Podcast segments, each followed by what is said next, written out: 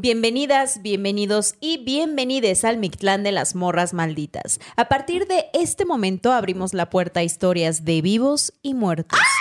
Quédense Ay, con espanté. nosotras, apaguemos la luz y entremos a los gritos. que salga la brujería. Hola, amigas. Aquí está la bruja. Trajimos un sacrificio, digo, una bruja. Pidieron Ya le- una virgen y aquí estoy. Bien, bien recibido aquí. Oye, pues estamos acá con Marcela Lecuona. ¿Cómo la ven? Una gran estandopera con una carrera extendísima, ¿no? Ay, ya así de extendísima porque tienes como 50 años, ¿no? A ver, extendísima. Según yo empezaste a trabajar como desde los 10. A sus 85. A ver, Ah. ah, exacto. Ha realizado tantas cosas Ha a los realizado tantas 85. Pues mira, yo que te veo desde afuera, sí pienso eso, de que se han realizado muchísimas cosas. Ah, y te entonces. besaba. Ah, Sí, y yo, a ya. ver, Oye, pero ¿cuándo empezaste en el stand-up? O sea, ¿en qué momento se dio eso? Hace como seis años y pues, más que nada porque no tenía trabajo. Y este, sí, no tenía trabajo. Pero aparte actuabas, decías otras Sí, cosas, pero ¿no? pues ya sabes, en microteatro y esas cositas Sí, así de que nada. Y tenía mi blog donde yo escribo que se llama Mimosas para Desayunar. Y siempre me gustó la impro. Yo estaba haciendo cosas de impro. Y de repente un exnovio me dijo, güey, súbete. O sea, fuimos a ver stand-up y me dijo, güey, tú deberías hacer eso. Y yo no me atrevo, no, ¿qué onda? Y luego corte A, me subí bien peda. y ya de ahí ya se me quedé. Perfecto. Me quedé, porque pues no hay muchas mujeres haciendo stand-up, cada vez sabemos más, pero eh, hay, hay muy poquitas y creo que Hay que ocupar esos hay espacios. que ocupar Sí, esos claro, espacios o sea, y está chido y creo que eh, este estigma de que las mujeres no son chistosas hay que quitárnoslo, las mujeres somos muy, muy, muy, muy chistosas, ¿no? sí. Yo digo que sí. Nosotros siempre nos reímos mucho en este Siempre, espacio y a exacto. la bandita creo que le gusta Y el se ríen de nosotros. ¿Quién es la más Y chistosa nosotras. ¿Tú eres la más Yo chistosa? soy un chiste, amiga. Soy un chiste. Soy tu chiste. Sí, Pues, entonces este creo que la comedia y sobre todo en un país como México hace mucha falta. Sí. Claro. Sí, comedia de diferente, o sea, dejemos tantito a Chumel Torres. ¿A quién? Exacto. Y este exploremos más comedia, Sí. hay mucha comedia de mujeres increíble, como está Grecia Castillo, que es de Hermosillo. Obvio, Ya que ya estuvo. Estuvimos contando las historias de la llorona. ¿Cómo Ah, mira, la. Grecia No puedo es- dormir un mes. Va a terapia desde entonces, pero amiga, te queremos. Vuelve, vuelve, Grecia, por favor. La Grecia es una gran comediante, entonces este sí hay muchas que hay que explorar y ahí los invito ahí a que se metan a, a ver. Sí. Sí, mucha bruja en el stand-up. Ah, huevo. No sé. Oye, lo mismo con las historias sobrenaturales. Por eso también empezamos este espacio, porque decíamos, bueno, eh, no hay morras contando historias de terror. Entonces la Maldo y yo dijimos, pues, ¿por qué no? Dijimos, pues ¿Por ni qué vergas, no? hay que hacerlo. Ajá, exacto. ¿Por qué? ¿Por qué no había mujeres este Pues la pregunta. Ajá, esa es la pregunta. ¿Desde la mano peluda, tú crees? Ajá. ¿Pero hablaban las mujeres a la mano peluda o no? No, No, o sea, como de que fueran pero- mujeres las que estuvieran Ajá. liderando estos Ah, proyectos, exacto, ¿no? exacto. Como la mano peluda era un conductor, ¿no? Siempre han sido conductores, ¿no? Siempre es una voz masculina, varonil, la que te masculina, la narra que te cuenta la claro. historia. No, pues, las mujeres también tenemos una forma de... Bueno, para empezar, o sea, las mujeres cis, o sea, que menstruamos todo el tiempo, creo que es la historia de terror más grande. Hoy que tenemos a Ted Bundy allá abajo, o sea, es como, no hay nada más horrible y Sí. creepy que de repente ver así de que, ay, Ayura. ay, sí, o sea, de que Ay, estás en la regadera y ahí Qué el ganas de coágulo. tener un botón, ¿no? De decir apagado, ¿no? Encendido, güey. O así de pedo. como que te dejen decidir no, no ser mamá y que te, que te dejen ya, que te quiten todo así, dejas de menstruar. Claro. ¿Cómo que te quiten todo? O sea, que te quitan la, la matriz, pues. Si decides no ser mamá, eso es un procedimiento que pudiera ser, pero no te dejan, pues. Porque te vas a arrepentir, eventualmente vas a querer, eso es lo que te dicen. Y tú así, no te las amarras, querer. te las amarras. Es un Las procedimiento. trompas. Sí, sí. Las trompas, O sea, madre, eh, sí. hemos platicado mucho y quizá la bandita que nos escuche sobre qué cabrón es que en este tema de los métodos anticonceptivos y todo, seamos las morras las que tenemos que históricamente hacer estos procesos, ¿no? De decidir, cua- o sea, como de que tengo que hacerme tal, tomar tales pastillas, ¿no? O sea, es un chorro de cosas para tu cuerpo, ¿no? Y Chingarte nunca se han desarrollado hormonas y la madre. Y, Esos o sea, son no, y luego te dicen, estás loca. Pues, ¿cómo no? Pues no me estoy ¿Cómo no voy a estar chingando, loca, claro. estúpido? Pues Si estoy menstruando y luego con pastillas anticonceptivas todas hormonales, pues ¿cómo Para que tú estés a gusto, cabrón. Para que tú estés a gusto. Ajá. O ya, que se pongan condón también, o sea... O que se operen también. O que se operen. Ah, Que ya, son ya, sí, de gratis. que nosotros Pues yo ya creo que sí, ya eh, estamos en una época en la que se tienen que desarrollar más métodos anticonceptivos Para para, ellos, vatos, ¿no? güey, ¿no? Ya es Claro. justo. O sea, digo, güey, pues ni pedo, vivimos en esa época y a nuestras abuelas, tías, hermanas Les les ha tocado cosa. así, pero ya, o sea, ya es hora de que también del otro lado. Yo digo que el condón ya sé que no se siente igual de las dos partes porque creen que nada más los hombres nada más. No, no, no. Para nosotros también nos sentimos igual, pero pues es mejor que estar ahí todas medicadas, todas este cabrón. sangranding, mal. Pero bueno, así vamos a empezar este pod- Ay, Estamos empezando con historias sangrientas. No, sangrientas. Oye, En su capítulo de historias ¿y qué onda? Hablando de historias sangrientas que no sean de, de, ¿De de menstruación? Cuéntanos alguna que tú tengas aquí en mente que digas, esta madre me pasó, estoy en raro.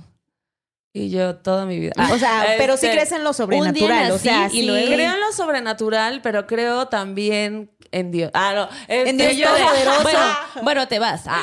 en los legionarios Dios de Cristo. No, todopoderoso, creador este, del cielo y de la En tierra. Diosita dirás. Creo que también hay una cuestión, o sea, creo que hay diferentes dimensiones. Creo que esta es la 3D, ¿no? Este, y que además eh, también hay una cuestión mental que nos hace estar en contacto. Por eso la meditación, ¿no? Que es esta cuestión de estar en más, es que seas un canal para estar con el todo.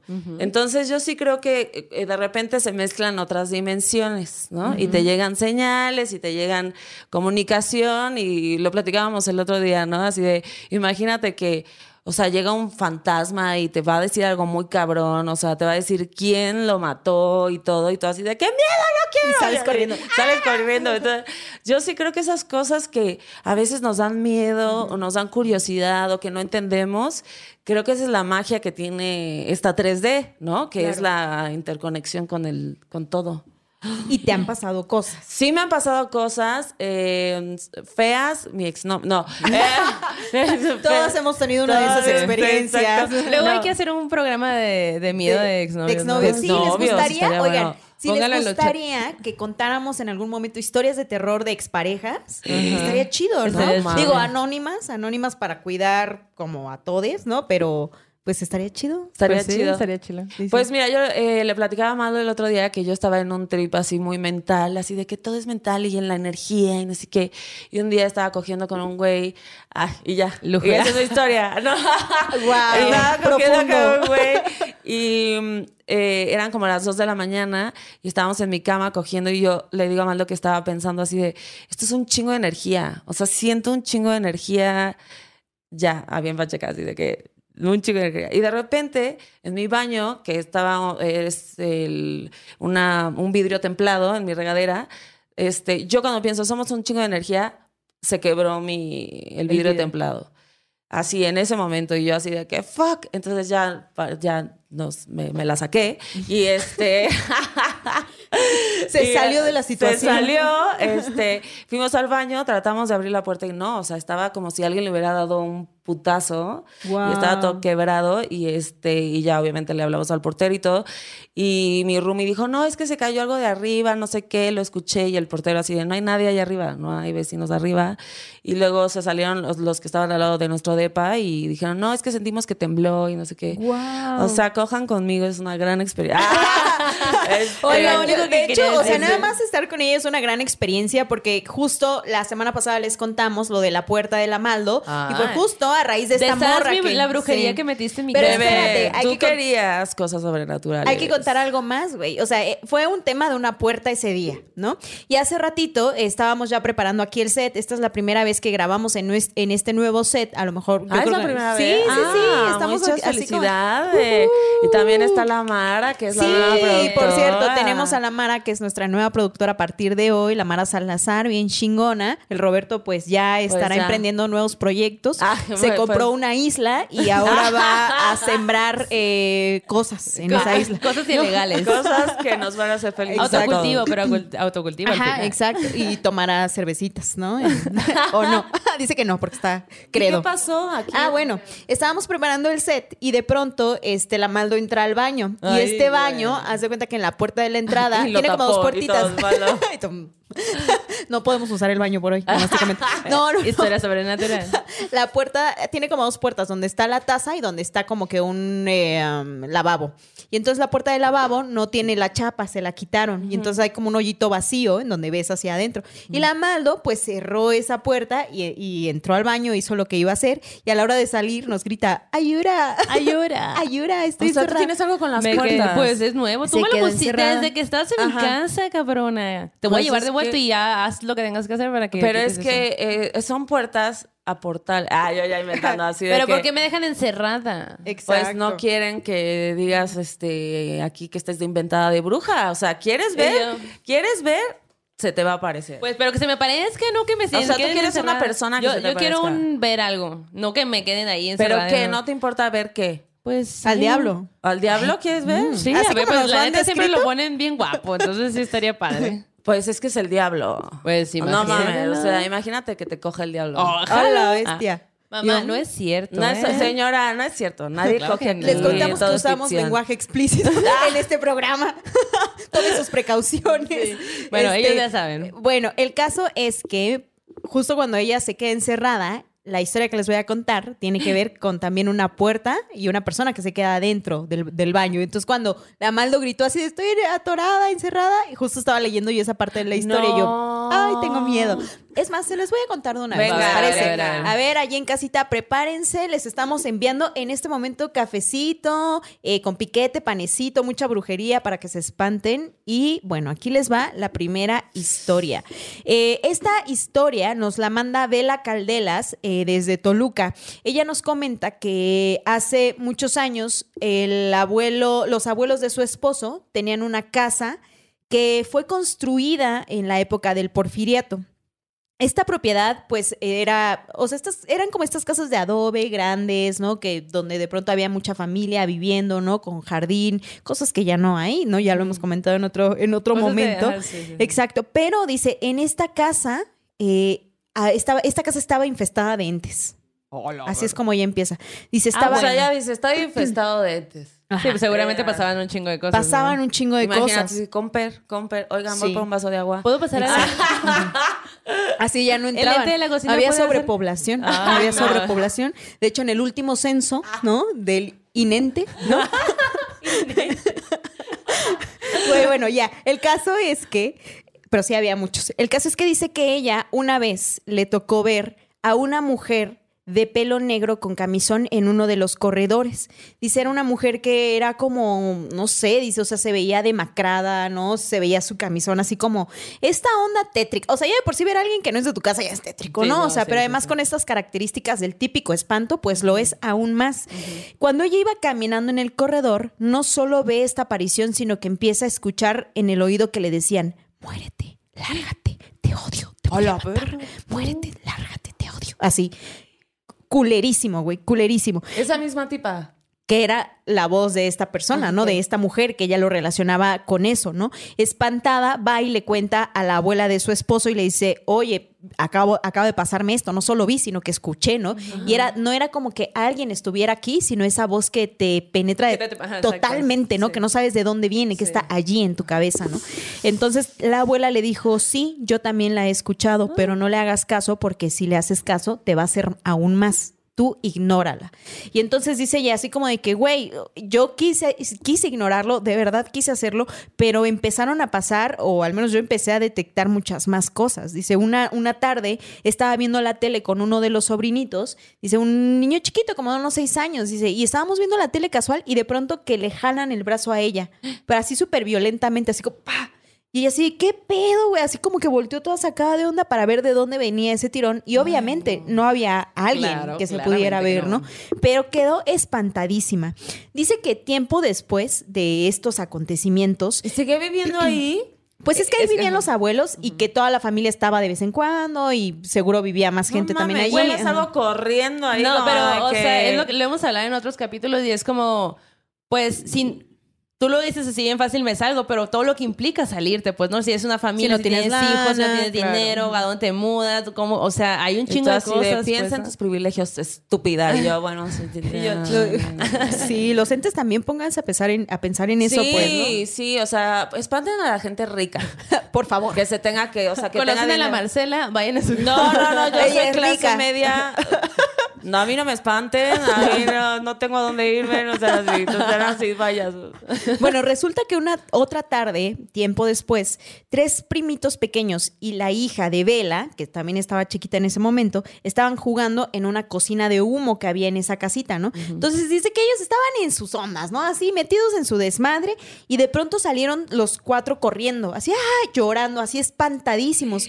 Cuando van a ver qué les pasó, los niños están llenos como de carbón y de tierra y llor y llor y y les dicen, ¿qué pasó? ¿Qué pasó? Y les dicen, es que una señora nos echó tierra y nos aventó tierra allá adentro en la cocina. Y uno de los niños tenía marcada en la cara, güey, No, una mano. mano de que le habían dado una bofetada, No. güey, así, ¡pa! La- Tenía los dedos, ¿no? Entonces el niño así, güey, en shock total de lo que acababa de pasar, ¿no? Entraron a ver quién estaba en la cocina y obviamente no había nadie, güey. O sea, Imagínate cómo creció ese niño, güey. Oye, ¿qué no, tal no que fue solo? Ay, ¿Quién pero que la, sabe, y que la güey? quiso espantar. sería muy obvio la manita de niño, ¿no? Sí, pero y todos estaban espantados, o sea, como que todos salieron al mismo tiempo espantadísimos. Sí, siento que hubiera sido raro que ellos inventaran la situación, ¿no?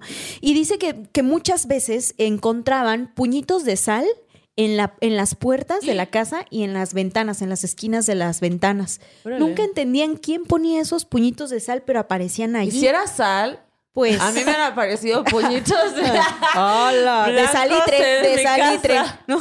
De salitre por la humedad, pudiera ser, ¿no? Entonces dice que una vez una de las tías que estaba ahí en la casa se metió a bañar y estaba, creo que estaba ella y estaba alguien más en la casa, ¿no? Los abuelos no estaban y todo.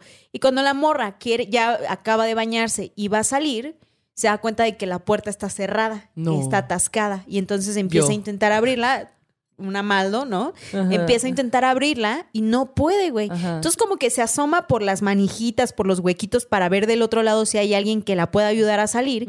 Y cuando se asoma y su mirada cruza la puerta y ve hacia el otro lado, ve que hay un hombre vestido de manta No. parado, descalzo, que está allí.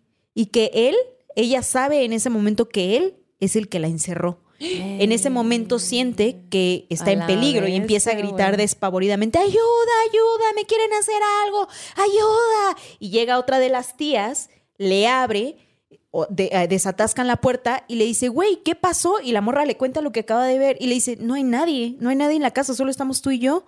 Y recorren la casa y en efecto no había nadie más, güey. O sea, como que eran este tipo de cosas eh, extrañas, güey, tétricas que pasaban. Y, y aparte qué castroso porque, o sea, que me imagino que son ese tipo de cosas de que tú estás durmiendo y, no sé, te sientes que te jalan el pie o que soniditos. Sí, son sí. esas pequeñas cosas que al final quizá no le prestas del todo atención, pero van, van Sumando. Sí, van sumando y, y- y te van metiendo ahí en la cabeza como Sí. que, ay, qué pedo, qué Sí. pedo. Y de repente pasa algo como, me estás encerrando en el baño, te estoy viendo y no puedo hacer nada. pues, ¿no? Exacto. Y ni siquiera me puedo quejar con nadie porque nadie más está viendo Güey, igual. y me imagino a esa persona, a ese hombre vestido de manta, así con esta actitud de, o sea, sin ningún gesto, ¿sabes? Así como tétrica, esa imagen, no sé, me lo imagino así. Que el 12 de marzo, güey, del 2015, Ajá.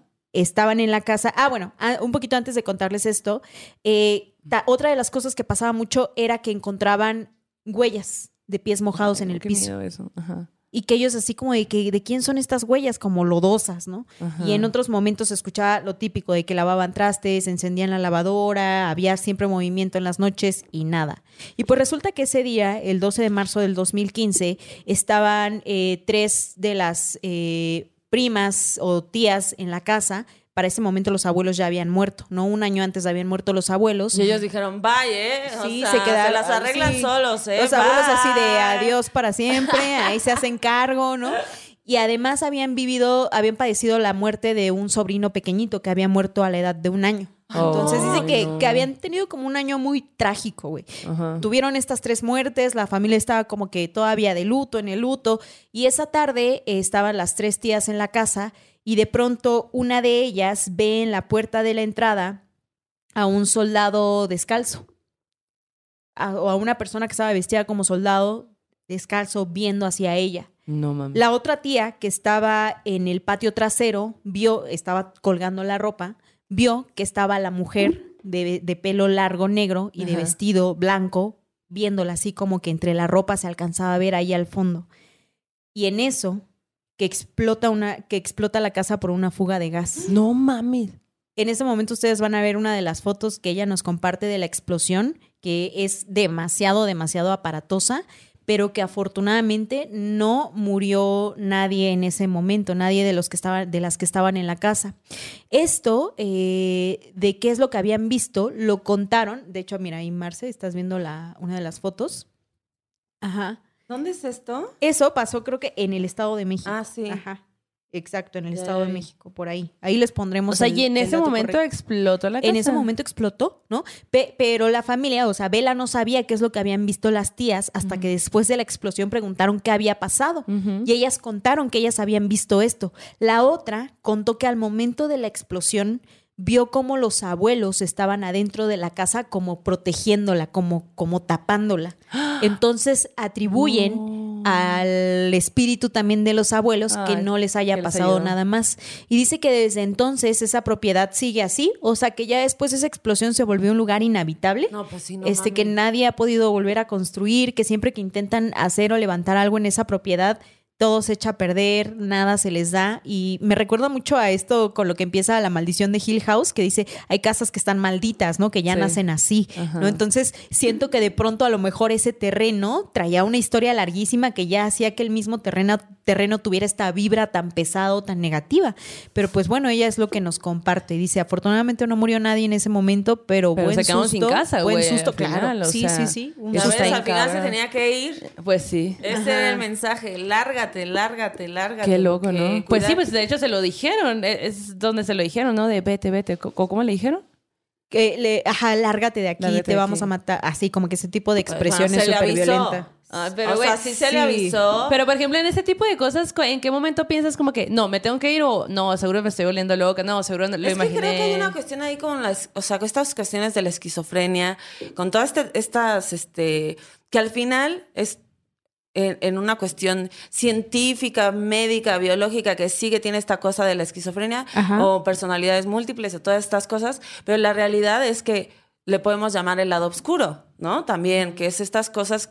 Yo sí creo que hay personas que tienen el canal súper abierto, güey, y que les llega esa información y que les llega muchas cosas como en los sueños también, o sea, que te llegan esta información que está en tu subconsciente y que lo tienes que recibir. O sea, yo sí creo que este, esta cosa que le llaman también instinto, Sí. que lo sientes, güey. Hay veces que dices como, no sé qué está pasando, pero yo me tengo que ir de aquí o no puedo estar cerca de esta persona. O sea, sí hay algo que nos dice con nuestro instinto animal de lárgate. Sí. ¿no? Y de hecho dicen que ese día de la explosión también habían visto al hombre vestido de manta, que estaba... Todos o sea, todos estaban caminando por la casa, todos No estaban deambulando por la casa. Ajá. Sí. Ya el metro, esa casa, así de que Sí. bien lleno de gente.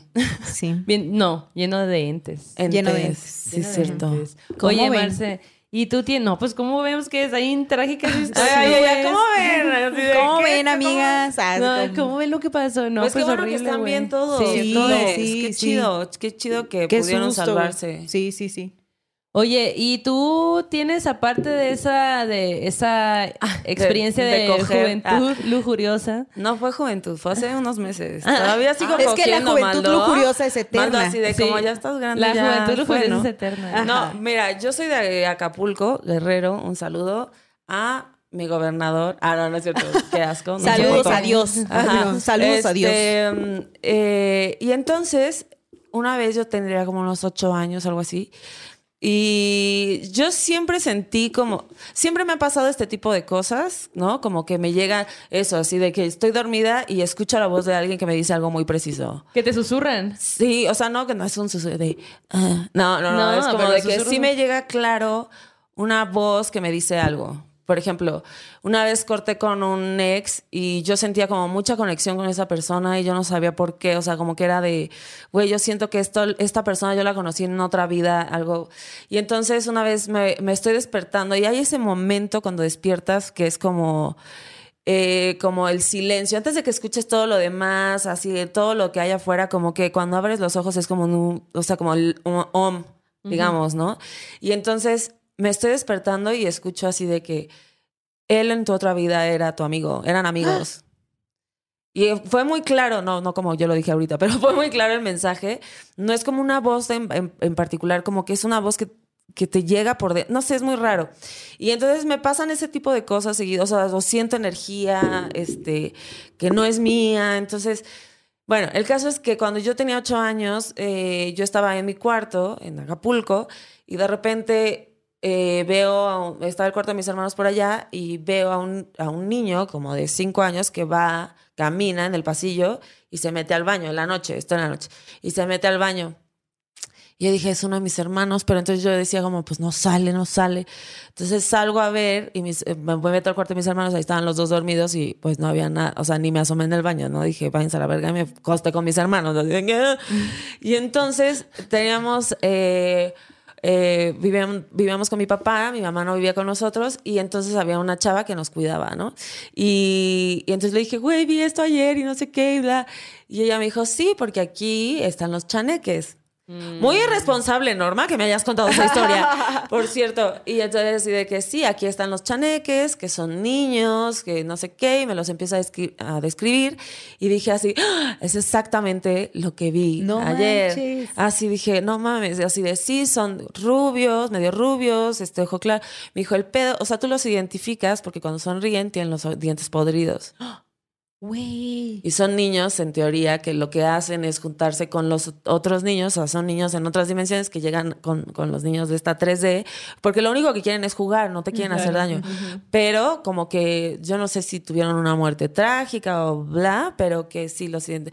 Gracias a Dios no me sonrió, porque ahí sí me cago encima, No o sea, de que... Tú de nueve años, aparte. Yo ¿no? sí, así de que la caca, así yo, y la caca, así de que del miedo, ¿no? Güey, Pero ajá. entonces también creo que cuando me lo dijo, ya no dejaba yo de pensar en eso y era como dije, quiero ver uno, quiero ver uno, quiero ver uno.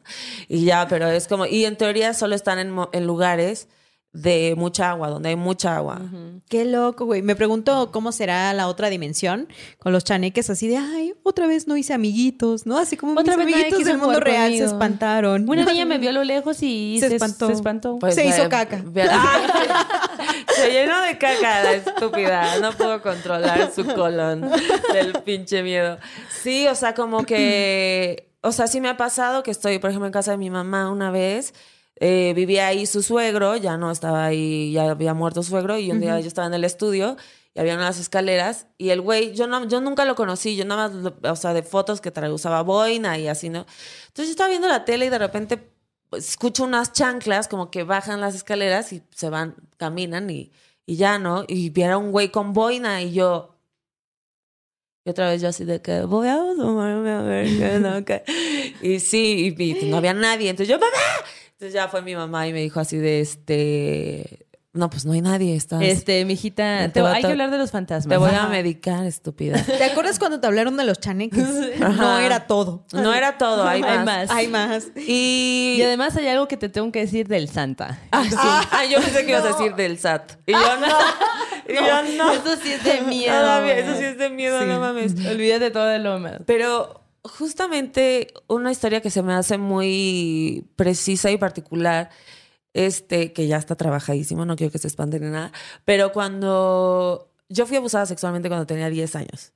Y esto es muy cabrón, porque obviamente fue un familiar, todo. pero cuando a mí me pasó, yo me acuerdo que estaba en la noche en mi cama y yo estaba viendo un documental, creo que era en el canal 5, porque ni, te- ni había cable, ¿no? En Ajá, aquel entonces.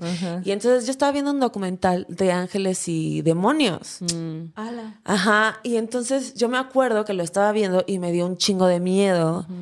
Y entonces me bajé al cuarto donde estaba esta persona, que era mi familiar, y entonces era como, cuídame. Y pues bueno, ya todo pasó. Pero yo me acuerdo que, o sea, ahora cuando sanas a tu niña interior y todas estas cosas, y cuando yo lo vi y regreso a ese momento, digo, claro, güey, o sea, son estos mensajes y señales tan claras porque... Pues los monstruos y fantasmas y todas estas cosas obscuras también habitan en esta 3D, Claro. ¿no? Entonces, este, yo sí siento que nuestros ángeles, nuestro, nuestro subconsciente, nuestros ancestros sí nos mandan señales todo el tiempo. Entonces, escuchen, traten de escuchar su interior, mediten, le- leer ayuda un chingo también, porque sí somos pura energía. Es pura energía. Claro. Y él así de, cállense. Ah, ah, un hombre diciendo, cállense. Ah. Oye, primero, eh, lamenta- muy lamentable lo que te pasó. Sí. Lo sentimos mucho. Ya fue. Perdonado, Sí. olvidado. Eh, es, es muy trágico porque es algo que pues sucede en México y en muchos lugares del mundo. Y, justo en el arte terror voy a tocar un, un poco este tema de que cuando ni siquiera en tu propia casa, en tu propia familia estás seguro, ¿no? Y eso es, es algo que de verdad deberíamos de hablar más y visibilizar el hecho de que ahora en la marcha también se, se estos carteles de los familiares no deberíamos de tapar abusadores, pues, ¿no? Porque aunque seas mi tío, aunque seas mi hermano, aunque seas mi primo, mi papá, mi- lo que sea, no, pues, no, no tenemos que hacerlo, pues tenemos que estar ahí para apoyar a la persona, a la víctima, ¿no? Porque, y, y si eso implica a sacar a la otra persona que es un abusador de tu vida, pues sácalo. ¿Para qué quieres a alguien así en tu vida? Y es horrible, Sí. es horrible también ese, esta, estas, eh, solapar a, a la gente solamente por el lazo familiar que no tiene sentido si ni Yo siquiera te creo cuidaron, que pues, estas ¿no? personas que hacen esas cosas o los que cometen feminicidios, o sea, todas estas cosas, yo creo que son personas que sí son muy obscuras y que, pues, o sea, o sea, como en otra vida vas a ser una cucaracha. Ay, así de, ¿por qué le, por qué no le, hay duda. por qué le hago la mala fama a la cucaracha? No puede ser otra cosa, así de que vas a ser un cien, pe- un cien pies, ¿no? Eh, Pero, Y el sí pies. Ora, ora, Ajá, ora. ahora yo qué. Sí, o sea, sí creo que, pues son, ener- son energías. Y lo sientes, o sea, yo sí creo que sientes cuando alguien no vibra chido y suena muy walk y suena muy acá, pero también, o sea, los aztecas y los mayas y todo esto se regían también de muchísima energía, del pedo del universo. Entonces, sí hay una conexión con el todo, sí hay un, sí hay señales todo el tiempo y sí hay vibraciones y hay que sentirlas, hay que permitir que sen- sentirlas. Si alguien te está cerrando las puertas, es por algo, Maldo. La vida te está diciendo, no, No te muevas. no salgas. Quédate aquí encerrada. Quédate en la casa. Quédate en casa. ¿no? Afuera hay un algo que nos hace daño. Y sí. Eh, oye, bueno, te voy a contar, les voy a contar una historia bien, bien, pues un poco también como esta cuestión de energía, sí y no. A ver. Que nos contó Vera Sendejas. Y esta historia no le pasó a ella, sino que le pasó a, a un tío suyo que ella nunca conoció. Un poco como el tío que, tuve, que tuviste esa vez de la boina. Ajá. Pero pues bueno, ahí va la historia. Esta, escuela- esta historia se la cuenta la mamá a ella. Y dice que, bueno, es una historia que ha escuchado por muchos años de, de la tía, de no sé qué, o sea, como que varias personas cuentan la misma historia y van cambiando ciertas cosas, pero pues bueno, ella cuenta esta versión que le contó a su mamá, que dice, yo quería que mi mamá se las contara, pero a mi mamá le cuesta mucho el tema.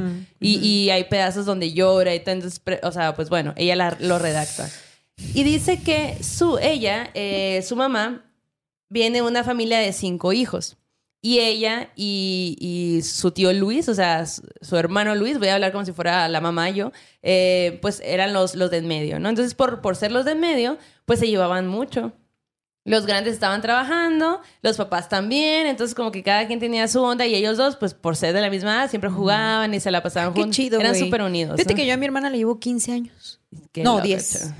¿Cómo pasaste de 15 a 10? Es que a los gemelos les llevo 15. Ah, O sea, No no mames. O sea, tú casi, casi hija única. pues sí. mucho tiempo, sí.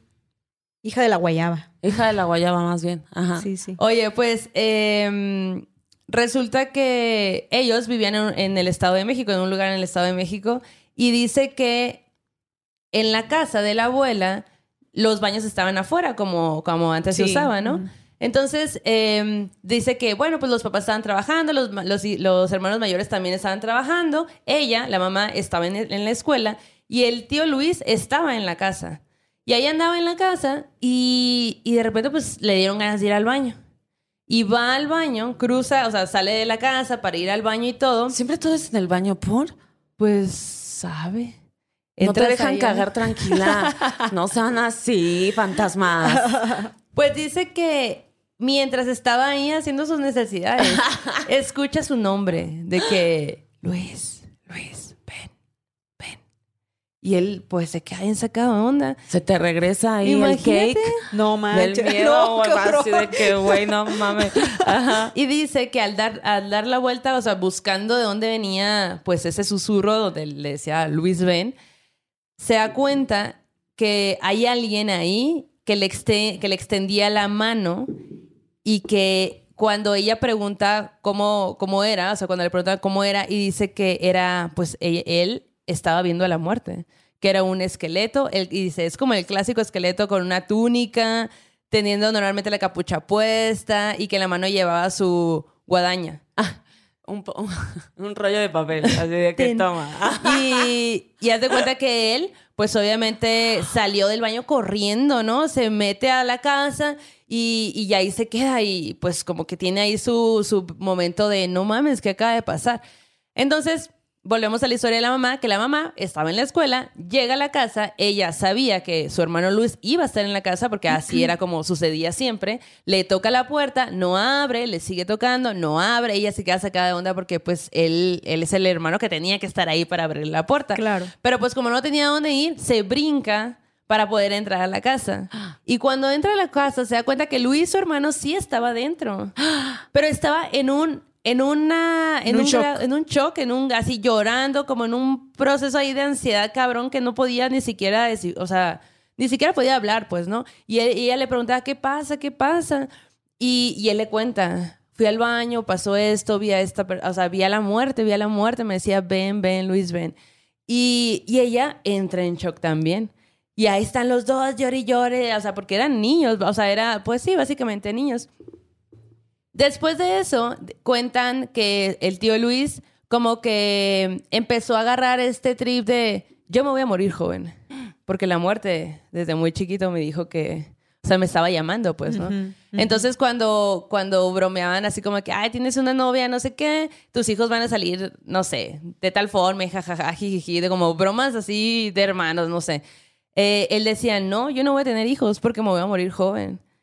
Pero él, él lo decía tanto que como que ya era como qué raro, como que... ah, pero él lo decía como muy interno de yo estoy seguro de que me voy a morir joven, porque la muerte me habló.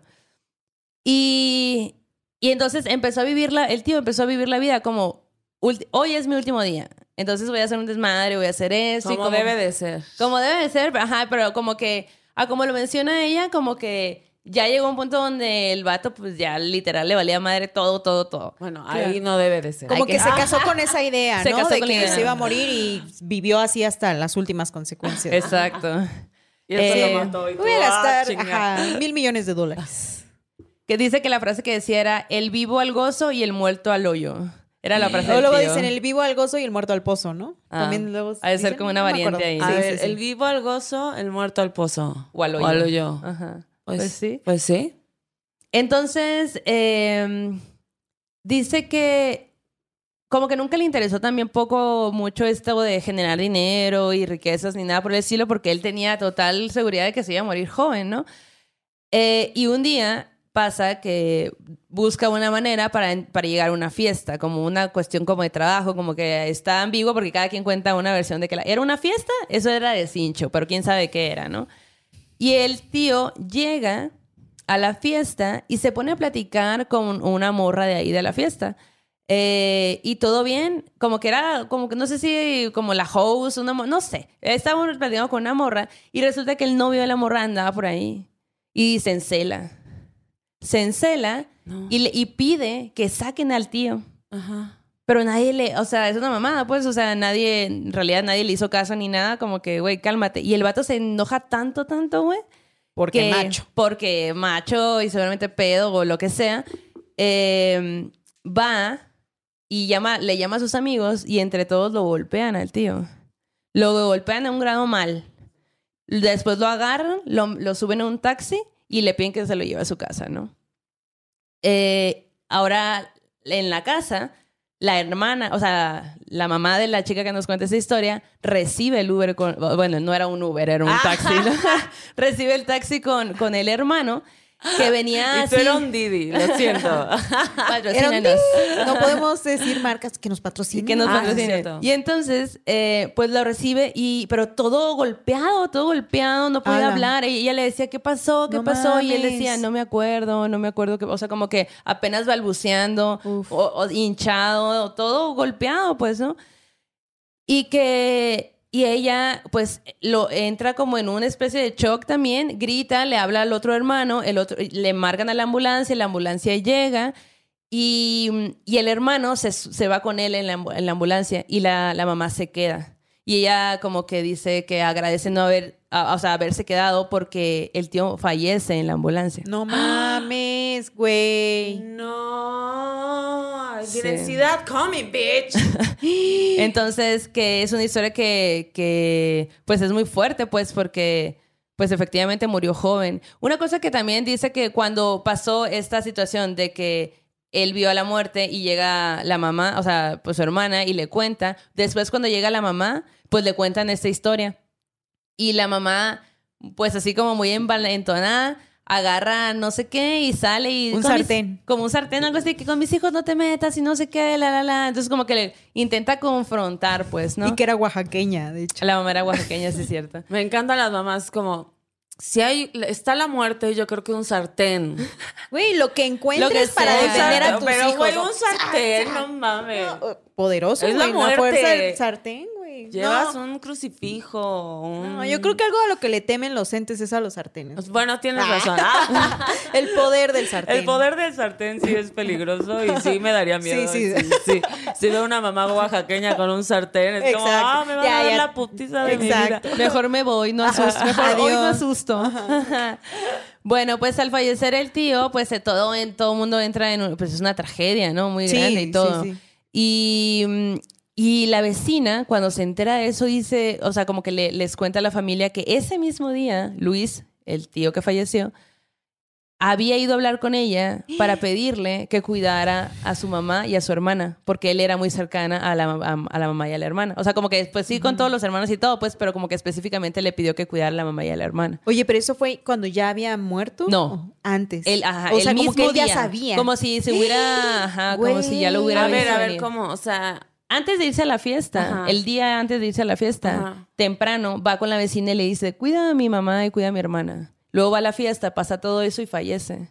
Cuando la vecina se entera, dice, no mames, o sea, es que él, él temprano vino y me, y me dijo esto, ¿no? Entonces, pues obviamente es una historia súper dolorosa que, le, pues, a, que a la familia le puede mucho, porque pues es una mamada, ¿no? O sea, al final es una mamada.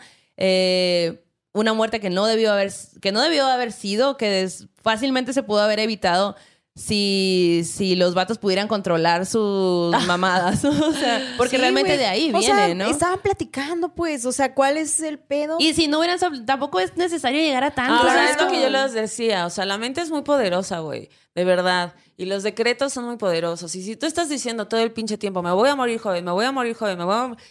Va a pasar. O sea, yo sí creo, o sea, el pensamiento nos lleva a una realidad y es neta, o sea, si uno está... Por eso los ataques de ansiedad, por ejemplo, porque la mente se va pum, pum, pum, y el cuerpo reacciona. ¿no? Es cierto. Entonces, eh, que es como de, hay peligro, hay peligro, ¿no? Que es esta eh, taquicardia. Y entonces es exactamente lo mismo, es como, yo trato de pensar, por ejemplo, cuando suceden estas cosas de feminicidios y todas estas cosas horribles, y a mí me llega mucha información porque obviamente es como, comparte esto, comparte el otro. Eh, luego digo, puta, no quiero salir de mi casa a tal hora porque me, qué tal, qué me pasa.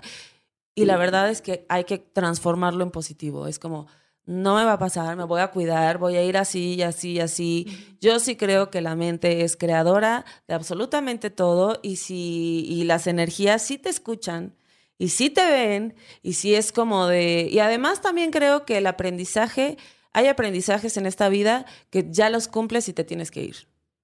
Eso. Eh, o sea, Eso entonces siempre hay que pensar como de tengo mucho que aprender. Ah, Yo estoy, yo estoy decretando, me voy a hacer ignorante. millonaria, me voy a hacer millonaria, me voy a hacer millonaria. Que así sea. Que así, Que así sea. sea. que y así trabajando, obviamente tienes que Claro. estar trabajando, porque Sí. si no, de que necesitas en tu casa y nada más así de que quiero ser millonaria, bueno, a menos que Carlos, por ejemplo, Ya le por contamos lo del ejemplo, Carlos. Carlos decida aparecerse Adiós, Carlos. A todos, a todos. Ay, así, todas, todas, A todos, a toda la comunidad maldita. Oye, y justo eso que dices, ¿no? Que sí es una cuestión de actitud también. Y también es importante tomar tus precauciones, ¿no? De que digas, ok, yo voy con esta mentalidad, pero prefiero no tomar esta ruta o Claro, esto claro, me puede claro. eh, asegurar, ¿no? Más tranquilidad durante los trayectos, como lo que contabas Maldo hace varios programas, que era de que habías soñado con tu abuelito, ¿no? madre, Que tu abuelito te decía algo sí. así como de que ten cuidado en Ten la cuidado noche, en la ¿no? noche. Ten Abuelito cuidado en la noche. Mi abuelito falleció hace un chingo de años y jamás había soñado con él, güey. Y un día soñé que, o sea, apareció en mi sueño, pero cua- mi abuelito murió de Alzheimer y apareció cuando él no tenía Alzheimer y duró años en- con la enfermedad, pues entonces él cambió muchísimo. Pero apa- apareció en mi sueño como él cuerdo totalmente como era antes cuando yo era niña, güey.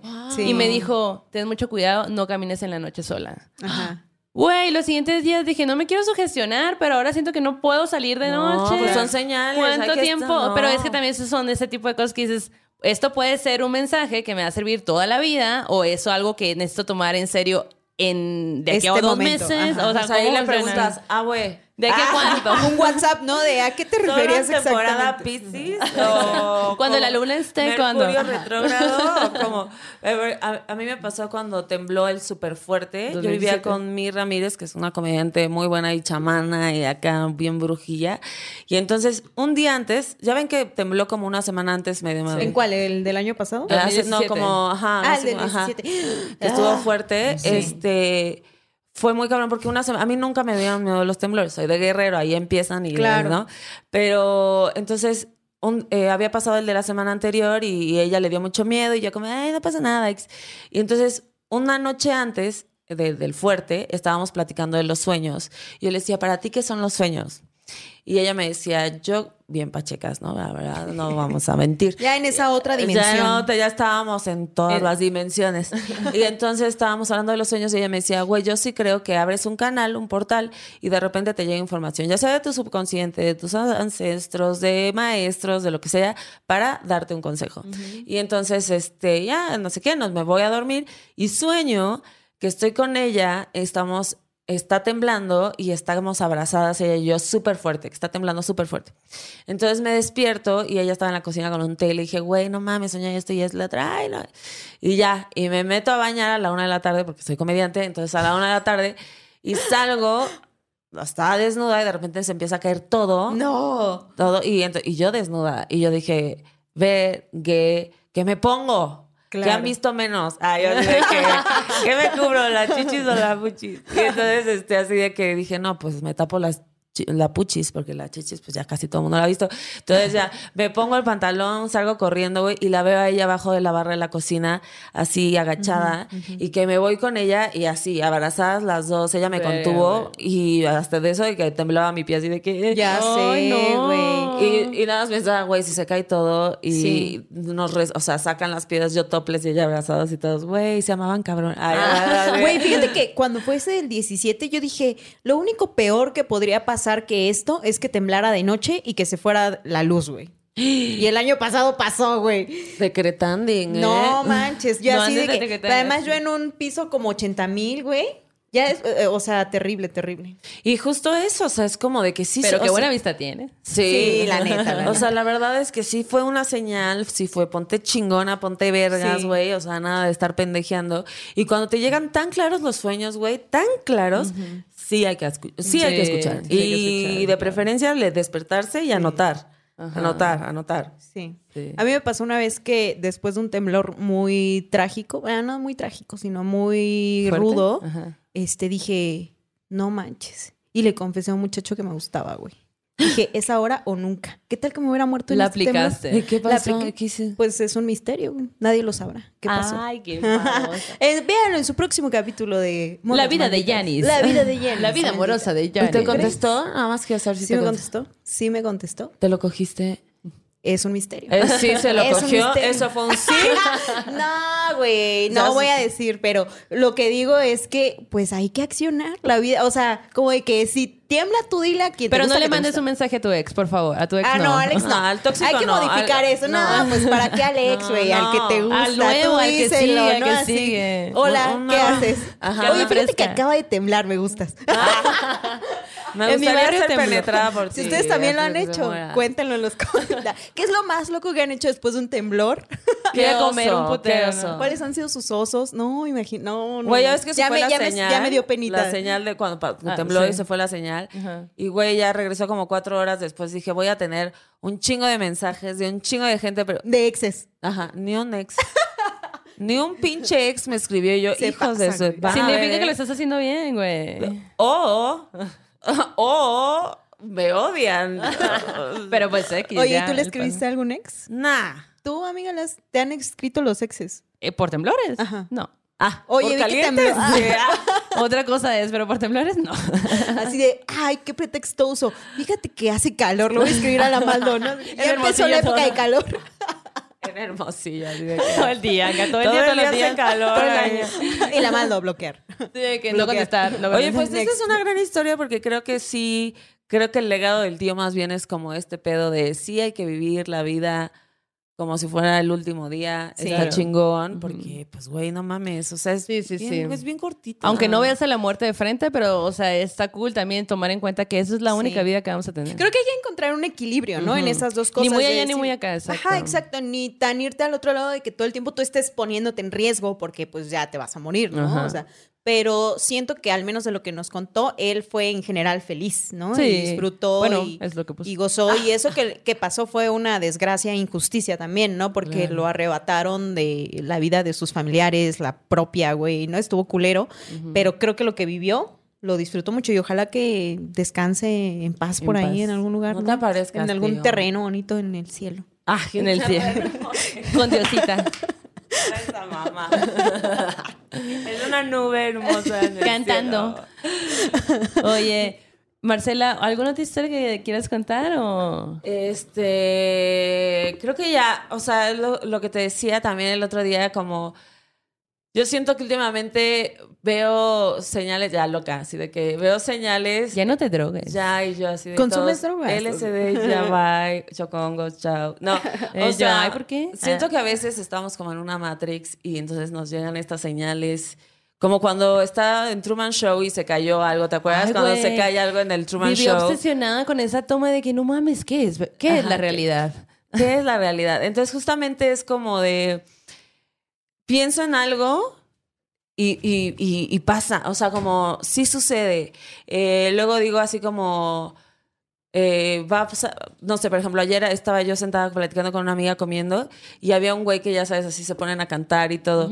Y entonces yo ahorita estoy obsesionado por un tema personal con los Beatles, ¿no? y entonces cantan la canción el güey y dije, va a cantar una de los Beatles después. Y la cantó.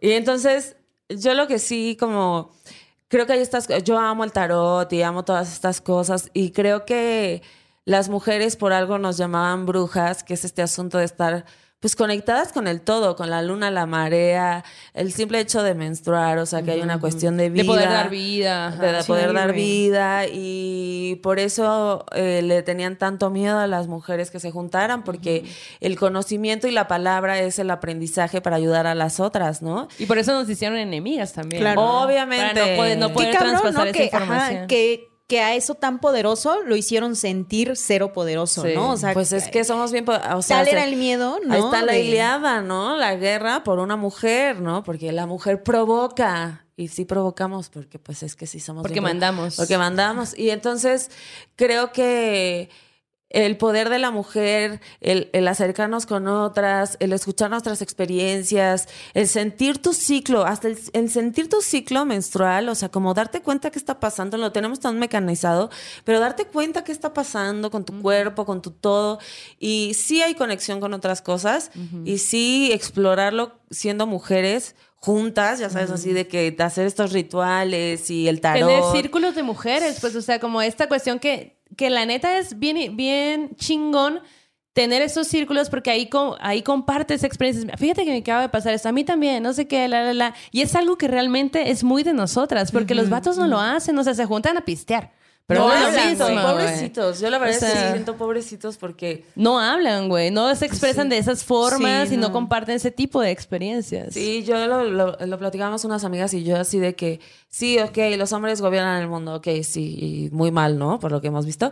Este, eh, lo han hecho fatal. Una cosa tenían que hacer. Una cosa que, no ustedes querían, se autopusieron. Nadie dijo que lo no hicieran. querían gobernar el mundo y ahí están así haciendo Cagándola. guerras y así, ¿para qué quieres más tierra? No mames, ni te... Ay, Sí. no, pues no puedes ni... ay, bueno, el caso es de Güey, que... sí, la neta. ¿no? Sí, como- cagando la mil, así quemando el mar y todos como, güey, ya. Así de que el peje Ya, es ya, ya. Y entonces creo que decíamos como este asunto de es mejor ser mujer y expresar tus emociones porque el sistema nos lo permite Ujú. que ser vato y no soltarlo, güey. Sí. ¿no? Entonces hay que, yo creo que esa es una, esa es una historia personal que a mí me atraviesa, que es este asunto. Entre más, con más mujeres me llevo, con más mujeres hablo, con más experiencias, y sí hay cosas sobrenaturales, sí hay cosas, sí somos brujas. Hay que asumirlo, Exacto. hay que abrazarlo y, y hay que decretar cosas chidas y, y, pues, y, pues si tú sigues cerrándote puertas, Claro. Yo no me la cierro. te la cierran. Ah, porque eso es tú lo quieres peor. que te cierren las puertas. Tienes miedo al éxito. Ay, ya, sí, de Walter Mercado. ella de- Tienes miedo a ser famosa, a ser Oye. una estrella, entonces te están cerrando puertas para que te pongas. Ahora que andas muy decretando, ¿no nos quieres decretar dinero o algo? ¿Quieres dinero? No, es que así no se declara. Queremos, hermana, Queremos. queremos. Siempre se le tiene que pedir al universo lo justo. ¿Cuánto quieres? ¿Para qué lo quieres? Pues para mí lo justo serían 7 millones ahorita. Carlos, Este, anotar. En mi cuenta en este momento. Tampoco hay que ser ambicioso. Ah, hay que decretar la- lo que se necesita, lo justo y, y generosidad. El dinero se tiene que fluir porque entonces en- es energía también. Hay que ser generoso. Pues hay que ser bruja, pero br- br- brujas chidas. Sí, sí. No el Bester Gordillo. Fíjate No, que, no, eso es otro fíjate que justo tengo una amiga eh, de Oaxaca que es psicóloga. Y ella tiene un grupo de morras psicólogas que neta hacen una chamba bien bonita y bien interesante, como muy feminista, muy feministas. Este. Ah, perdón, muy feministas, no como siempre con esta bandera por delante de decir, hey, güey, estamos reinventando la forma también de dar terapia, de reunir a otras mujeres. Entonces, cada determinado tiempo hacen conversaciones como de, ¿de verdad la edad me pega? O eh, qué onda con mi ciclo menstrual, así como un montón de temas bien chidos. Y también en ese círculo hay vatos que son psicólogos y, y amigos y parejas de todas ellas que también tienen un círculo de vatos en donde hablan de cosas, de, de, De vatos. de eso que nunca hablan. ¿no? Porque pues, o que es más difícil para ellos hablar. Sí. Y me pareció muy interesante porque creo que no es el único. Creo que Hay también muchos. hay, hay varios círculos de vatos. y creo que eso también está bien, ¿no? Sí, hagan Ajá. círculos de- Y tampoco es como que hay gente random. O sea, júntate con tus compas, güey. Si quieres pistear, pisteas. Y, pero hablen de cosas serias, no de mamadas, pues. O sea, eso es lo. y con, con cosas serias son qué sentimientos tienes, qué te atraviesa. Sí. Si quieres llorar, llora. O sea, hablar, pues. Y los ¿no? hombres. Una ¿de qué amiga ponía- hablando? Yo no lloro. loca. Una amiga ponía en el, bueno, no una amiga, una morra ponía en el Twitter. Ya, si una amiga es amiga, ya es mi amiga. una morra ponía en el Twitter o en alguna red social que qué cabrón era que a las mujeres cuando se sientan a platicar o a este acto de las mujeres de reunirse a hablar, le llaman, ah, ya van a echar el chisme o ya van a estar de chismosas, que no sé qué Y dices, güey. Es que esas, o sea, ¿por qué los vatos creen que esas no son conversaciones importantes? Que lo catalogan como chisme, ¿no? Así como, Pues es que "Ñe, si Ñe", no eres ¿no? bruja, eres histérica, ¿no? No, que los hombres Pero cuando se reúnen son sus juntas de no sé qué verga, De negocios, madre. y cuando pues. las mujeres se reúnen así de, ah, ya van a andar de chismosas. que Estamos sé vendiendo qué, ¿no? Mary Kay, cállense. este, hacemos, pero fíjate que ahorita antes de, de- ay, ya se me fue por pinche marihuana. Ahorita que estabas diciendo de, ay, era muy diciendo. importante, me llevan a chingar. ¿Ibas a hablar de Freud, creo? Ah, dijiste? sí. Ah, no. Ay, mal lo ves, estamos. pero- este, hay una eh, estoy releyendo la teoría de King Kong. Si lo pueden leer, léanlo, mujeres, es increíble. Eh, y justamente hay una cosa que se me explotó la cabeza, porque obviamente Freud decía. ¿Qué quieren las mujeres? ¿No? ¿Qué quieren? Y Siete le tienen millones. envidia al pene. No es al pene, es al poder. Ajá. El pene de cre- es poder, ¿no? Entonces, cuando eres niña, te das cuenta cuando ves de lado que, ay, este tiene pene. O sea, ¿qué me diferencia de esta persona que puede correr, se puede ensuciar, lo dejan puede hacer todo, lo ¿no? dejan hacer Ajá. todo? La diferencia es que él tiene pene, ¿no? Hasta la misma forma de sentarse, güey. Yo crecí Claro. con esta idea de sentarme con las piernas juntitas. Y entonces ahora me caga mucho cuando voy al metro o el transporte público que los vatos están abiertos completamente Ay, y yo estoy así, güey. Y entonces ya empiezo a hacer mi guerra de piernas y Eso, abro bebé, tú piernas y, ábrelas a la ¡ah, toma chingada! eso, güey. Toma Fíjate, eso. tengo una experiencia de eso. Que, perdón, Ajá, ajá. ¿terminaste? Sí. Ahorita Ah. di- digo el Ah, otro, ajá. Ah, Pues, nada, más, nada más quiero terminar lo de Freud porque esto es muy importante y quiero que las mujeres lo sepan. Ajá. Vir- no le hagan caso a Freud. Ah. No, le hagan caso. no, no, no, sí, tenía sus puntos, pero ya evolucionó, eso ya pasó hace un siglo, ya next. Pero justamente yo creo que es al revés. O sea, nos han hecho creer que le tenemos envidia al pene por el poder, pero yo creo que hay que quitarnos eso de la psique cultural y pensar que es al revés. O sea, sí el vato sí envidia mucho de las emociones y de las expresiones femeninas, por decirlo de cierta forma, porque sí somos muy poderosas y eso es lo que han re- querido reprimir durante toda la historia. Entonces, asumir su- tu, tu poder, ese es el empoderamiento, o sea, asumir todo tu cuerpo, toda tu mente, tu alma, o sea, eso es lo que, eso es todo, voten por mí. Ya, todo. Un voto para Un voto para Marcela, Marcela, por favor, voten al 666 Ah. 665 Quiero ser 666 senadora de Guerrero. Manden su senadora de Guerrero por los De derechos. Guerrero, güey. no, qué no, no, ahí no me pero ni bien pedo. Ajá. Sí, que Ay, bueno. Oigan, pues ¿qué les parece si pasamos a nuestra siguiente sección que se llama Terror en corto, donde disfrutamos cada semana escuchar pequeñas historias en sus propias voces? No dejen de mandarnos. A mí me encanta cuando hacen esta labor de que grabé a mi mamá, grabé a mi tía, grabé a mi, a mi abuelita. Quiero confesar un sueño que tengo en este podcast, que es tener a una mamá, una abuelita que nos cuente historias. Ya en Lerma, con los abuelitos de Lerma, pero traerles a este espacio para que nos narren y cuenten, uff, me Me encantaría. encanta. Este, bueno, este terror en corto nos lo manda Karen Lisette Benítez y nos escribe, aquí les dejo, aquí les em, dejo mis memorias de la niña fantasma que vive con nosotros. Hola. Vamos a escuchar. Ah, bueno. Así casual. A ver, A ver, sácala. Casual, casualoso. a ver. Hola, moras malditas. Aquí su fan de Saltillo. Este, aquí les traigo un terror en corto de un... Bueno, varias cosas que han pasado en mi casa están relacionadas con un solo fantasma que me han dicho que es una niña. Que la neta ya digo que sí es una niña porque hasta yo la he visto. Y es que he tenido muchas apariciones. La primera vez que se apareció, mi abuelito todavía vivía y mi abuelita lo estaba cuidando. Y ella dice que vio que la niña como que entró por la puerta, pero la puerta estaba cerrada, nada más vio que pasaba de un lado para otro. Y hasta mi abuelito le estaba diciendo de que chécate, no se hayan levantado las niñas, porque ahí yo y mi cuata teníamos como unos tres, cuatro añitos. Y pues mi abuelita se fue a checar, pero estábamos bien dormidas pero que esa niña la vio dos veces. Luego la dejó de ver y ya el tiempo después se murió mi abuelito. Así que ella dice que capaz era un angelito de la guarda que venía como a darle el aviso a mi abuelito, que venía como a recogerlo. Pero desde entonces, como que ya en determinadas ocasiones hemos visto a esa niña. Porque mi hermana dice que también lo ha visto, mi hermanita Dice que una vez también lo vio, que hasta pensó que éramos, que era yo, porque ese, estuvo bien curioso, eh, porque era de mañana. Mi hermana se había ido a la universidad, yo no tenía clases, y mi hermanita tampoco, porque ya entró antes y nosotras aún estábamos de vacaciones, así que le dije a mi hermanita, en lo que mi mamá no está, voy a irme a la tienda, voy por algo, y aquí te quedas. Y me dijo, va, y ya, pues me salí y regresé. Me senté, prendí la tele. Me estaba echando yo la botana. Cuando ella baja y me dice, ¿no estabas arriba? Y le dije que no, que nunca había subido.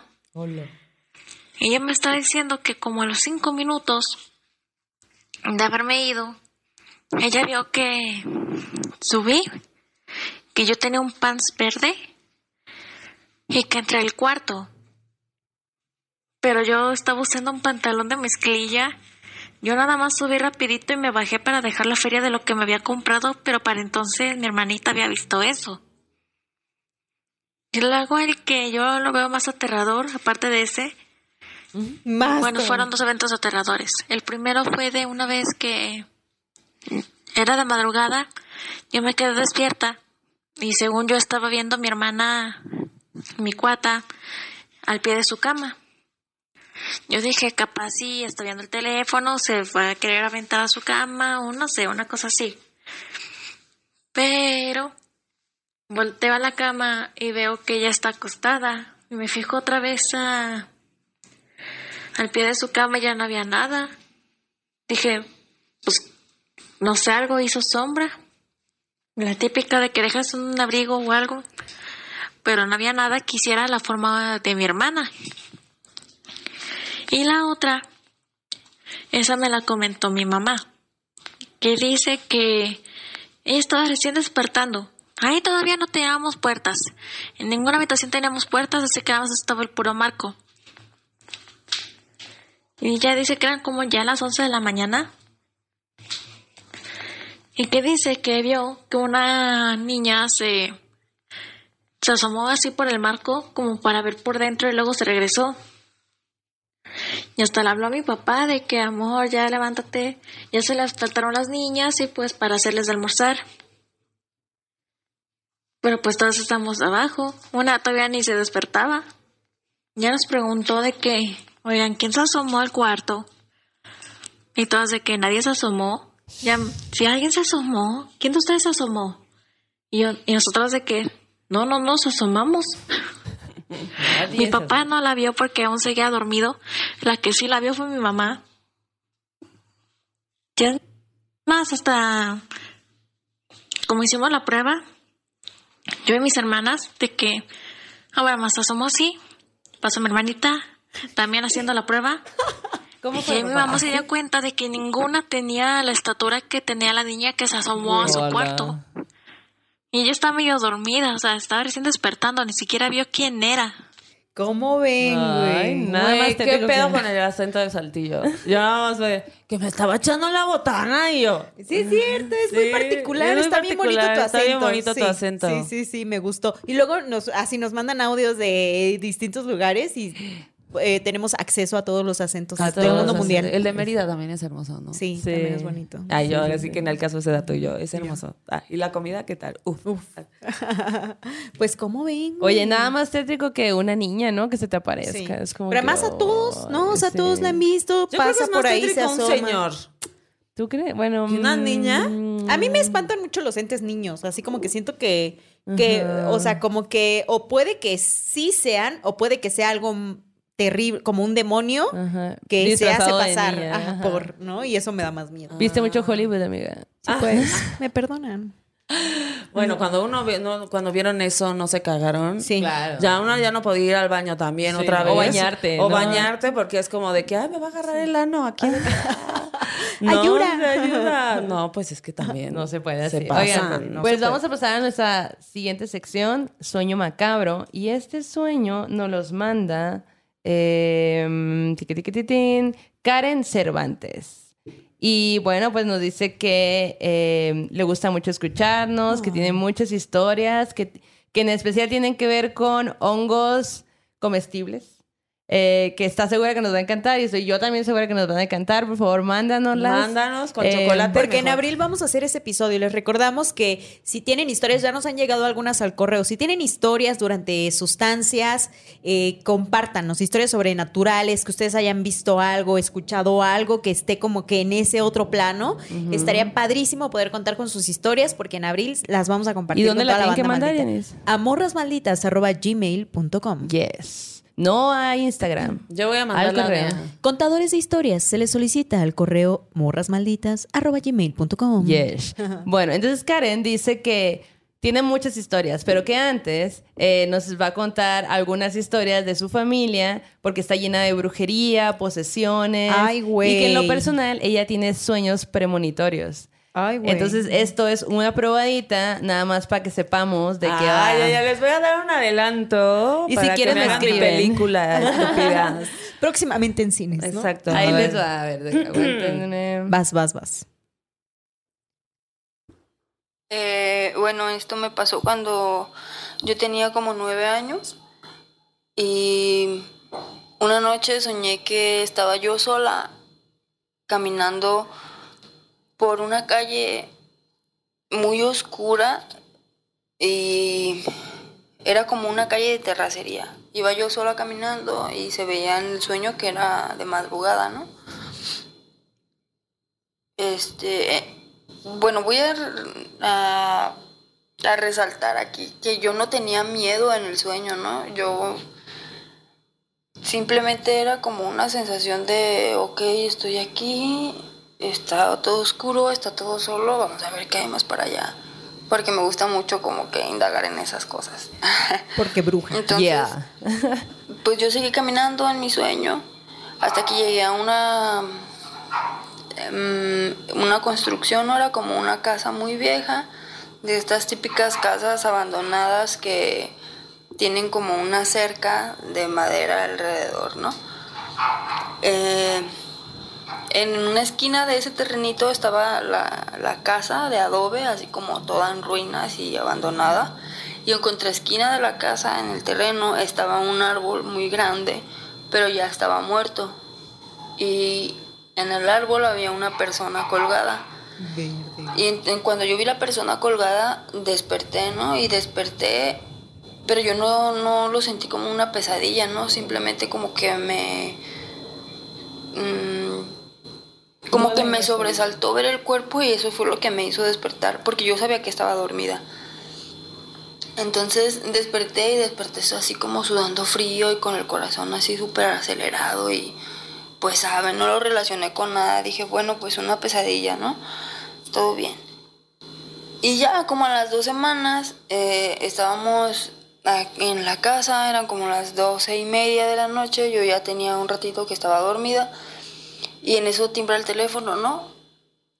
Y eh, escucho que se levantan a contestar y escucho a mi papá decir, ¿cómo crees?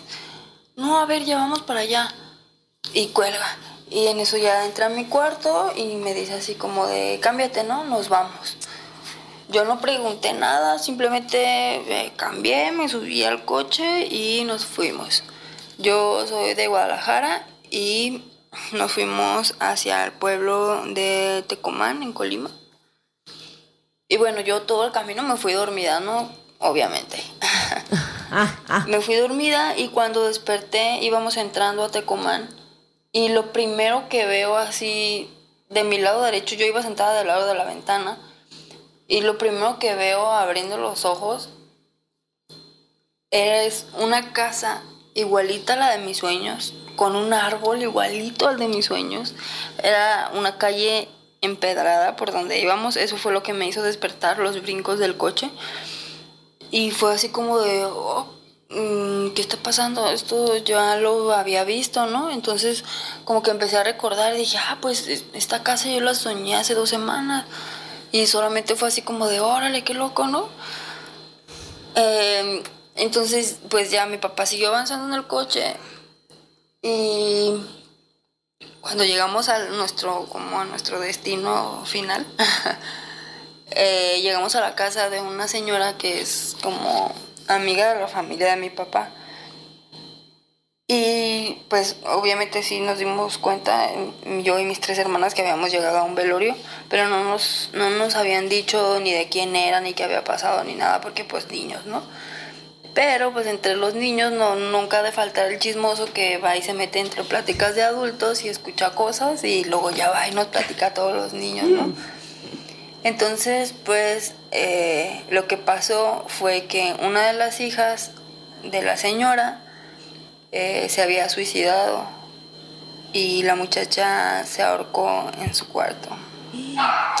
Entonces ahí fue cuando yo relacioné mi sueño con la casa de Tecomán y con la chica esta que se quitó la vida. Güey. Vete a la A los, vergue. a los nueve años, güey, le pasó No esto. mames. Me encantó porque hay una parte donde dice, yo sabía que estaba soñando. Cuando tú sueñas y tú estás en el sueño y están pasando cosas y tú decides quedarte en el sueño, es lo más cabrón mental que puedes hacer. Sí. Entonces, no sé quién es ¿no? esta mujer, pero Bien Qué ahí, brujilla. Pues ella, ella es la que dice que su familia tiene un chingo de historias. Sí, y pues claro. imagínate, si ella en los nueve años. le- Sí, pero su espíritu súper fuerte, ¿no? Así con este tema de seguir, avanzar, Sí, ver ya esa cuando vio la imagen, ¿no? arcada dijo, aquí ya me despierto. Sí. No soy tan intrépida, Exacto. aquí lo suelto. Muy bien. ¡Qué loco! ¡Wow! Oye, si tu familia tiene más historias, mándanoslas. Nos encantaría Ah, sí, conocer de- robarla y hacerle una peli. Vea su próxima película, ¿no? Así Qué como- fuerte. Aparte lo narra así de que... Bien chido, ¿no? Y el perro sí. atrás y todo. Y aparte, nada más tétrico que escuchar una historia sobrenatural desde un audio, ¿no? Exacto, que- exacto. Oye, de hecho nos han dicho luego en los, en los comentarios del YouTube o en el Instagram, así de, oye, en tal video se escucha como un susurro, tal- como ajá, una en tal voz. minuto, Y yo digo, ajá. ala, así como, pero luego yo no oigo nada, güey. O sea, como que, pero pues sí me espanto, ¿no? Gracias por decirlo, vivo espantada. Oigan, pues bueno, pasamos a nuestra otra sección de arte terror.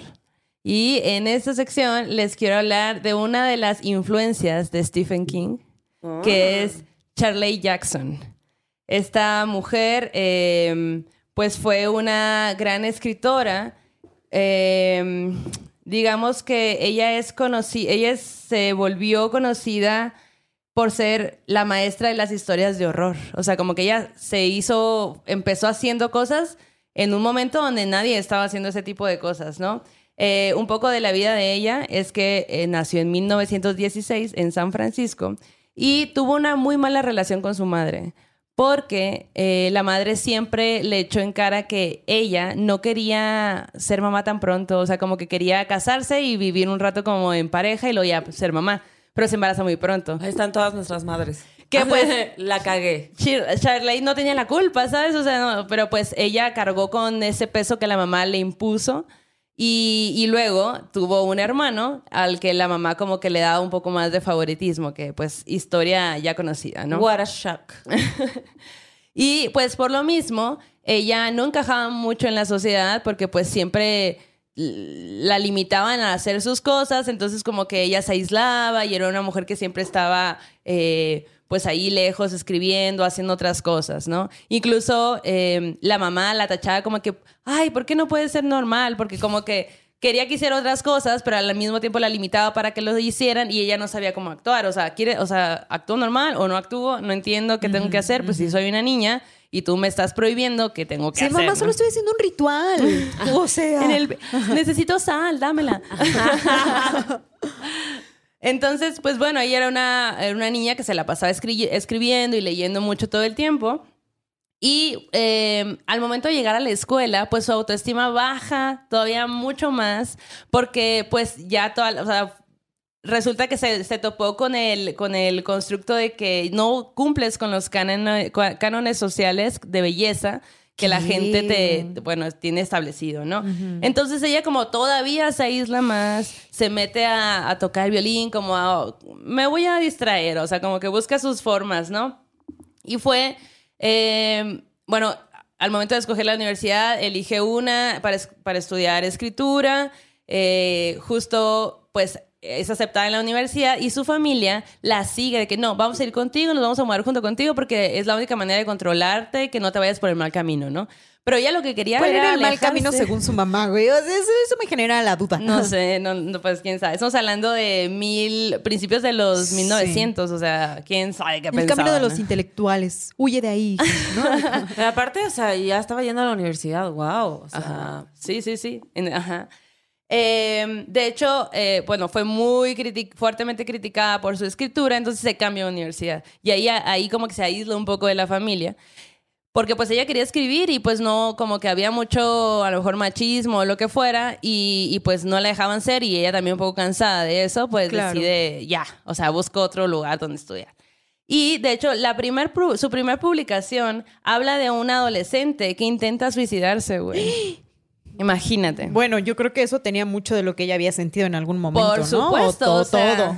El horror psicológico era una constante en su obra, que también era una constante en su vida. Y como que ella quería hablar, eh, pero como no podía, o se- sentía que no podía, eh, lo escribía Claro. de una manera muy Claro. acá, ¿no? Eh, se casó con Stanley y que era un era pues estudiaba con ella ahí pues en la misma de la misma generación pues eh, que se volvió un crítico literario Órale. Eh, y aparte era maestro tuvieron cuatro hijos y pues mm, por tener esta pareja ella ellos empezaron a tener se, se empezaron a rodear como que de intelectuales escritores artistas y bla no Em, en algún punto de su relación se entera que el vato era súper infiel. O sea, aparte de que era súper infiel, era infiel con sus alumnas, güey, porque el vato era maestro. Entonces, imagina también lo fuerte que, que era para ella aguantar todo eso. Y, tenía que, pues como que él le decía, ay, pues él decía, tenemos una relación abierta, pero ella no, no estaba enterada, pues, ¿no? Y, y pues realmente no quería eso, pero pues era lo que había que aguantar y soportar en la época. En 1948 escribe un texto que se llama La Lotería, que provocó un montón de indignación por el contenido que tenía. Ah, hubo lugares donde hasta lo, lo- no, los, no lo publicaron y todo, ¿no? Y ella decía, es que si no me publican es porque realmente están entendiendo lo que yo estoy queriendo decir. Porque ella, ella em, digamos que... Ahí, ahí fue cuando, cuan- en el perdón, con la lotería, ahí fue cuando la ponen como la maestra de historias de horror. Hizo seis novelas y, más de diez historias cortas. Eh, ella era la principal, el principal sostén de su familia. En una época donde la las mujeres ni siquiera salían de su casa y estaban destinadas a estar ahí, educar a tus hijos y ya, ¿no? Eh, en 1954, 59, hace su quinta novela, que es premio, que ganó un chingo de premios, que es La maldición de Hill House, que ahorita que justo estabas hablando ahí. Eh, y pues de hecho fue la novela de terror más eh, importante del siglo XX. Eh, la última novela que sacó es eh, Siempre hemos vivido en el castillo, que es una historia gótica de misterio, nominada por el Times como una de las mejores 10 novelas de 1962. O sea, la morra era una chingona, se la pasaba escribiendo. ¿Cómo se Ah, llamaba? Siempre hemos vivido en el No, no, castillo. no, ella. Ella se llama Chir- eh, Shirley Jackson. Y em, todo es miel, miel sobre ovejas. Hasta que, eh, pues, a pesar de que ella estaba ahí escribiendo y todo, resulta que el marido, güey, que era una mierda, em, le controlaba las finanzas. Obviamente. Porque, ¿qué va a pensar la sociedad de que tú ganes más que yo, no? Entonces, a mí me va a entrar el dinero que tú ganas y yo te voy a dar lo que yo considere que es, que es adecuado para ti. No puede ser. Porque yo soy el que te tiene, como yo vato, tengo que darte yo el dinero, porque en mi mente pequeña de, de canica no puedo entender que exista otra forma, ¿no? Y aparte, la obligaba a ella, a que ella se hiciera cargo de los hijos y, mantuviera todo, así hiciera todas las labores del hogar. Aparte de que tú generes la lana, cuida a los niños, no me exijas nada, ni siquiera puedo serte, ofrecerte fidelidad, ni siquiera puedo ser un buen esposo, nada. Ahí aceptando lo que sea por no estar solas, que de verdad. Yo creo que era más complejo No, que eso. No, yo o sea, sé, así lo como- estoy poniendo sí, en nuestro sí. contexto ahorita. no, Pero, ella, ella, o sea, rudo, doña güey, chingona dijo, mira, sí, güey. Y la onda es que, pues, obviamente, con un marido de esa, de esa calaña, güey, o sea, ella se sentía súper oprimida, No, y pues, toda la ¿no? presión y manipulación que ejercen, güey, para llegar a ese punto, nada, nada, por todo lo que tuvo que ¿Cómo pasar. ex- o sea, ¿no? tienes que explotar en algún punto, ¿sabes cómo? Es o sea, no hay forma de que no suceda. Pero lo Eh, más hermoso es que lo canalizó en el arte, ¿no? O sea, qué belleza. Sí, y que bueno, está padre poder expresar tu, tu sentir de alguna u otra forma, ¿no? Que eso es importantísimo. Pero pues ella, ya, o sea, al borde de, no mames, quiero explotar, empezó a abusar del alcohol, de los calmantes, de las anfetaminas. Y esto le generó una ansiedad bien severa, entró en un ciclo de medicamentos donde uno te protege de lo que el otro medicamento te hace y así sucesivamente porque no se podía expresar de Claro. todo eso, ese sufrimiento y esta opresión que estaba viviendo en su casa, ¿no? Hashtag todas somos Jackson. Verga, güey. Todas. Entonces, eh, empezó, cuando estaba en ese ciclo, empezó una novela que se llama Come Along With Me, que nunca terminó porque falleció eventualmente. güey. Muere. Imagínate que no hubiera tenido que pasar por ese martirio que fue su matrimonio. ¿Qué no hubiera hecho, güey? ¿Qué Exacto. otras obras no ¿Qué nos otras? hubiera dado? Güey, no? hizo Hill House, mamón. O sea, qué pedo. Y en mi- Ay, yo la he visto como 20 veces, güey. En 1962, de hecho sí, bueno, aparte está, está la, peli, la peli, le hicieron serie, hay varias cosas que, ha- que han surgido Sí. de, de esta... Y seguro, ajá, como dices, que ha inspirado a muchísimos A otros muchísimos, artistas. De hecho, hay una escritora mexicana que hemos eh, querido invitarla, que no se nos ha dado. Ya te he platicado de ella, que Ajá. iba a venir un día y luego Ah, pasó sí, que no, sí, ya no pudo. Yo fui la suplente. Ajá. y bueno, dijimos, bueno, la Mars. Ah, mira, Ah, no es cierto. No, fue hace bastante tiempo. Pero ella también decía, yo me inspiré en esa obra para hacer también cosas que he escrito, ¿no? Pues Ajá. eh, ella murió de un paro cardíaco por todo esto que traía en 1965, a los 48 años, güey, o sea, súper joven, güey, murió. Y, y a los 48 años ya había logrado un chingo de cosas bien chingonas. Y pues en su obra, los fenómenos sobrenaturales no, protagoni- no protagonizan como tal la obra, sino sino que son los monstruos y esos monstruos es la sociedad, o sea, Sí. como que ella juega con esta de que sí, ya te hago un monstruo, pero yo te estoy queriendo hablar de, de esto otro que sí sucede en la sociedad. Claro, como estos lazos familiares, las rupturas, ¿no? Los, la- esas otras Nunca cosas la que... he leído, la voy a leer. Sí. Vete a la serie, está en Netflix también. O- pero léela también. O sea, léela. haz las dos cosas, pues, ¿no? Ya, ya, haz Y habla, habla Sí. también como de estas relaciones familiares torcidas, la presión social, estas mentes agonizan, que agonizan de tanta opresión que pues ella se sentía de esa manera. Claro. Las Eh, adicciones, todo también lo aborda. Y que todo estaba oculto a través de pueblos originales, o sea, de pueblos que parecían ordinarios y que parecía que tenían una vida tranquila. Y ella sabía que no era así, porque así como ella vivía su vida dentro de su casa, obviamente se daba cuenta que las demás casas tenía que ser algo así, pero afuera tú tenías que pararte con un estandarte de mujer perfecta, marido perfecto y familia perfecta. Entonces, imagínate la presión que eso que eso es, pues, ¿no? Que eso genera y ella pues se daba cuenta y decía, "No, es que no Sí, en ¿cómo realidad hago?". los asesinos no fueron las sustancias que tomaba para aminorar su dolor, sino la sociedad en la que vivió, ¿no? O sea, su marido. Pues fueron sí. los que la indujeron Pues de a hecho, eso. ella es la gran exponente del horror, el horror doméstico. Que sí. es- eso está Sí, sí. bien, bien interesante. Porque dice que, bueno, la onda es que cuando lo que, lo, que lo que hablamos ahorita, ¿no? Cuando lo extraño se cuela en la ruptura de, de tu casa, ¿qué haces? ¿Hacia dónde te mueves? Pues no. ¿Qué es más aterrador que tener el monstruo adentro de tu casa? Pues donde, de tu casa, de tu lugar seguro. O sea, ¿qué haces cuando la persona que te oprime o este ser que te oprime es, lo, es donde deberías de sentirte segura? Pues, ¿a dónde te vas? Y más si también no puedes regresar a casa de tus papás porque tu mamá te trata de una forma que también está culera. Pues, Claro. ¿no? Qué terrible. Eh, pues sí. O sea, como que no, no tener... y aparte, o sea, seguramente, o sea, digo, el tipo manejaba sus finanzas, pero seguramente si ella se hubiera salido y se hubiera tomado el control de su vida, pero justamente por eso ahí está la cuestión de ser una víctima, ¿no? O sea, Sí. porque crees que no tienes esperanzas, crees que no tienes una manera y siempre hay una forma, siempre hay una forma de, de huir de esas este, cosas horribles. O sea, yo no me puedo ni imaginar lo que ha de pasar, pero siempre hay que tener la esperanza de que se puede salir de una situación así.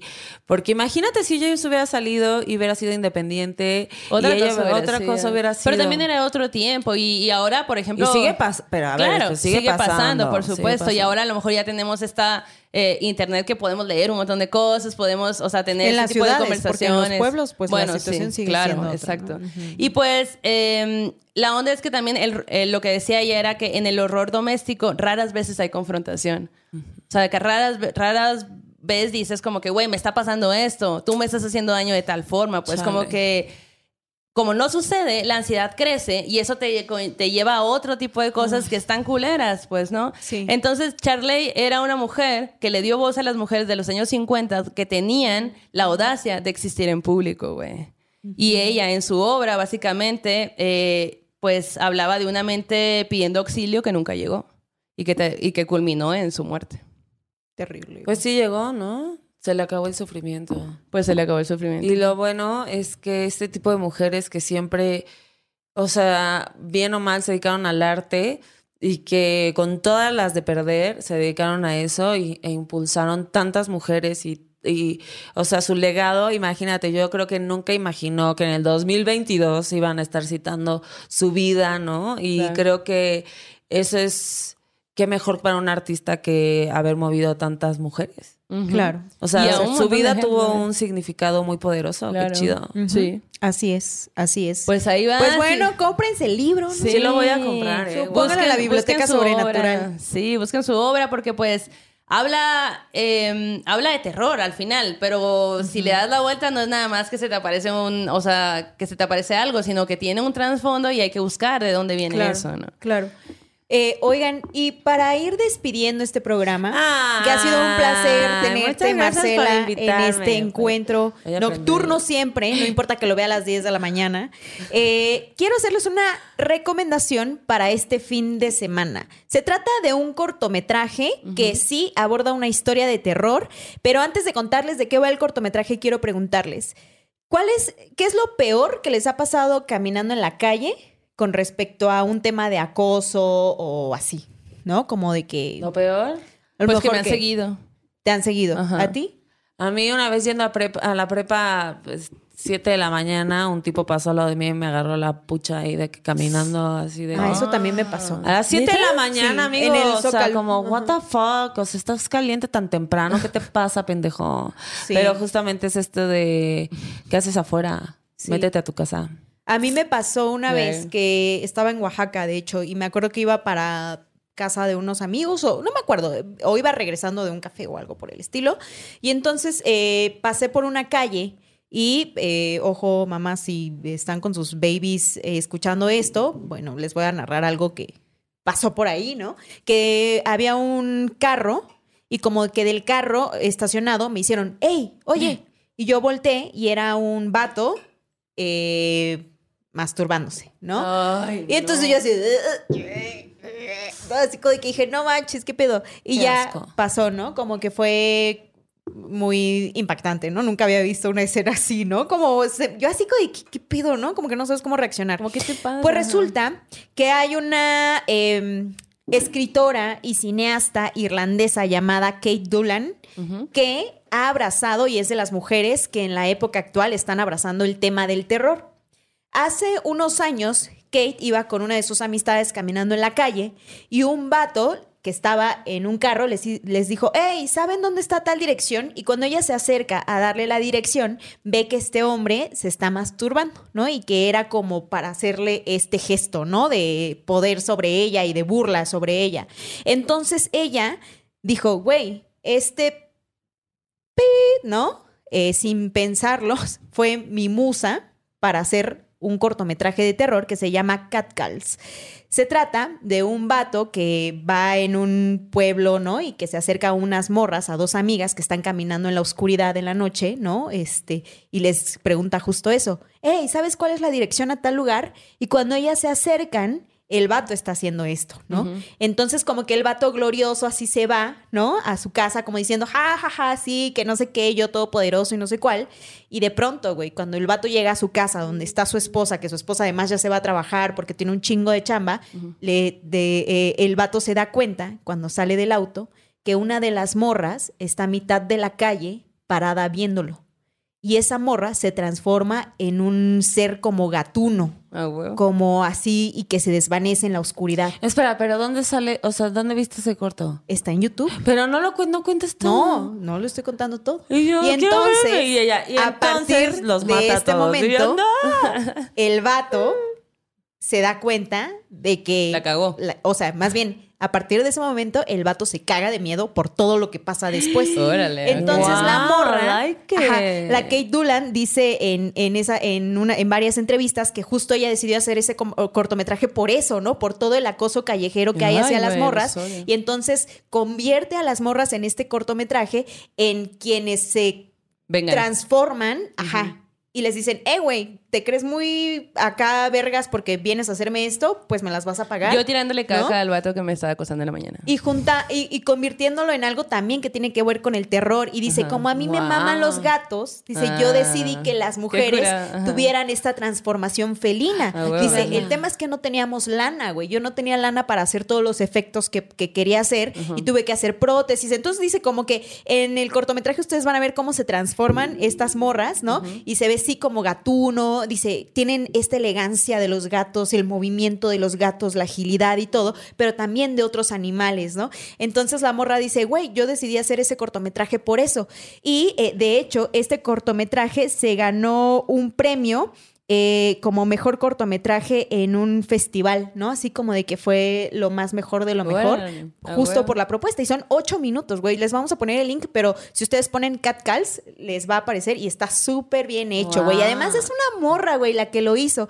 Y ella no solamente tiene ese cortometraje, también tiene una película que se llama eh, You Are Not My Mother, en donde habla acerca de como que historias irlandesas que pasaron hace mucho tiempo, en específico dice que en 1985 hubo una mujer eh, llamada Bridgel que fue quemada ¿Viva por su Ah. esposo porque él creyó que ella era una mutante. ¿Mutante?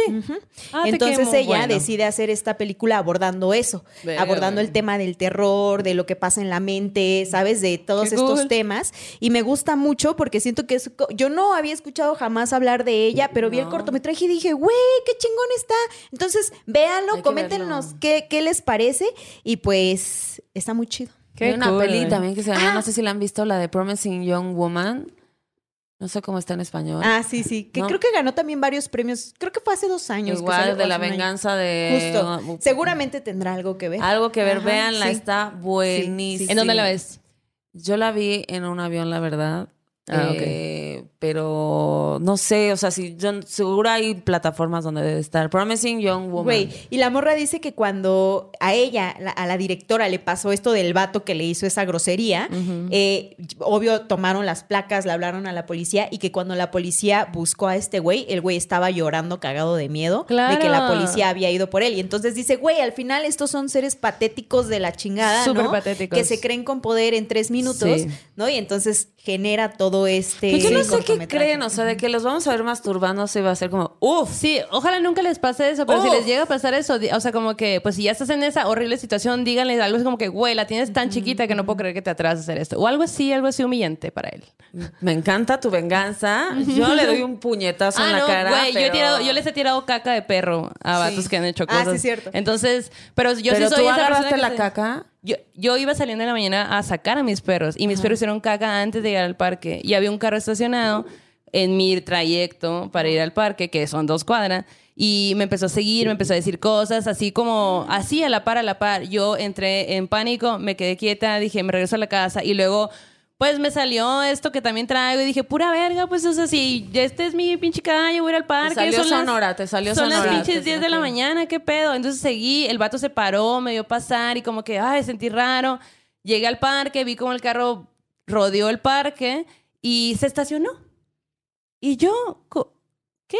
Se bajó, güey, del carro. Hijo. Y ahí yo, miedo. algo se apoderó de mí. Ah, yo creo que me convertí como Sí, en exacto. tu corto. Te Y transformaste. corrí hacia donde iba, di cinco zancadas porque soy gigante. En felina. Lle- Ajá, llegué, las perras, o sea, y le fui gritando cosas. En ese momento el vato se dio cuenta que yo iba y vi cómo el miedo le se apoderó de él y su cara cambió y en chinga estaba queriendo encontrar las llaves para abrir su carro y no estaba pudiendo porque me estaba viendo llegar así súper rápido Y con encabronada. perras aparte. Y con mis perras estaban ladre y ladre y ladre. Entonces, como yo iba en velocidad y soy una deportista de alto rendimiento, entonces, bueno, fui. Eh, ay, ay, le tiré la caca. La que le duelen las rodillas, ¿no? Sí, De ayer. Fui, fui, fui.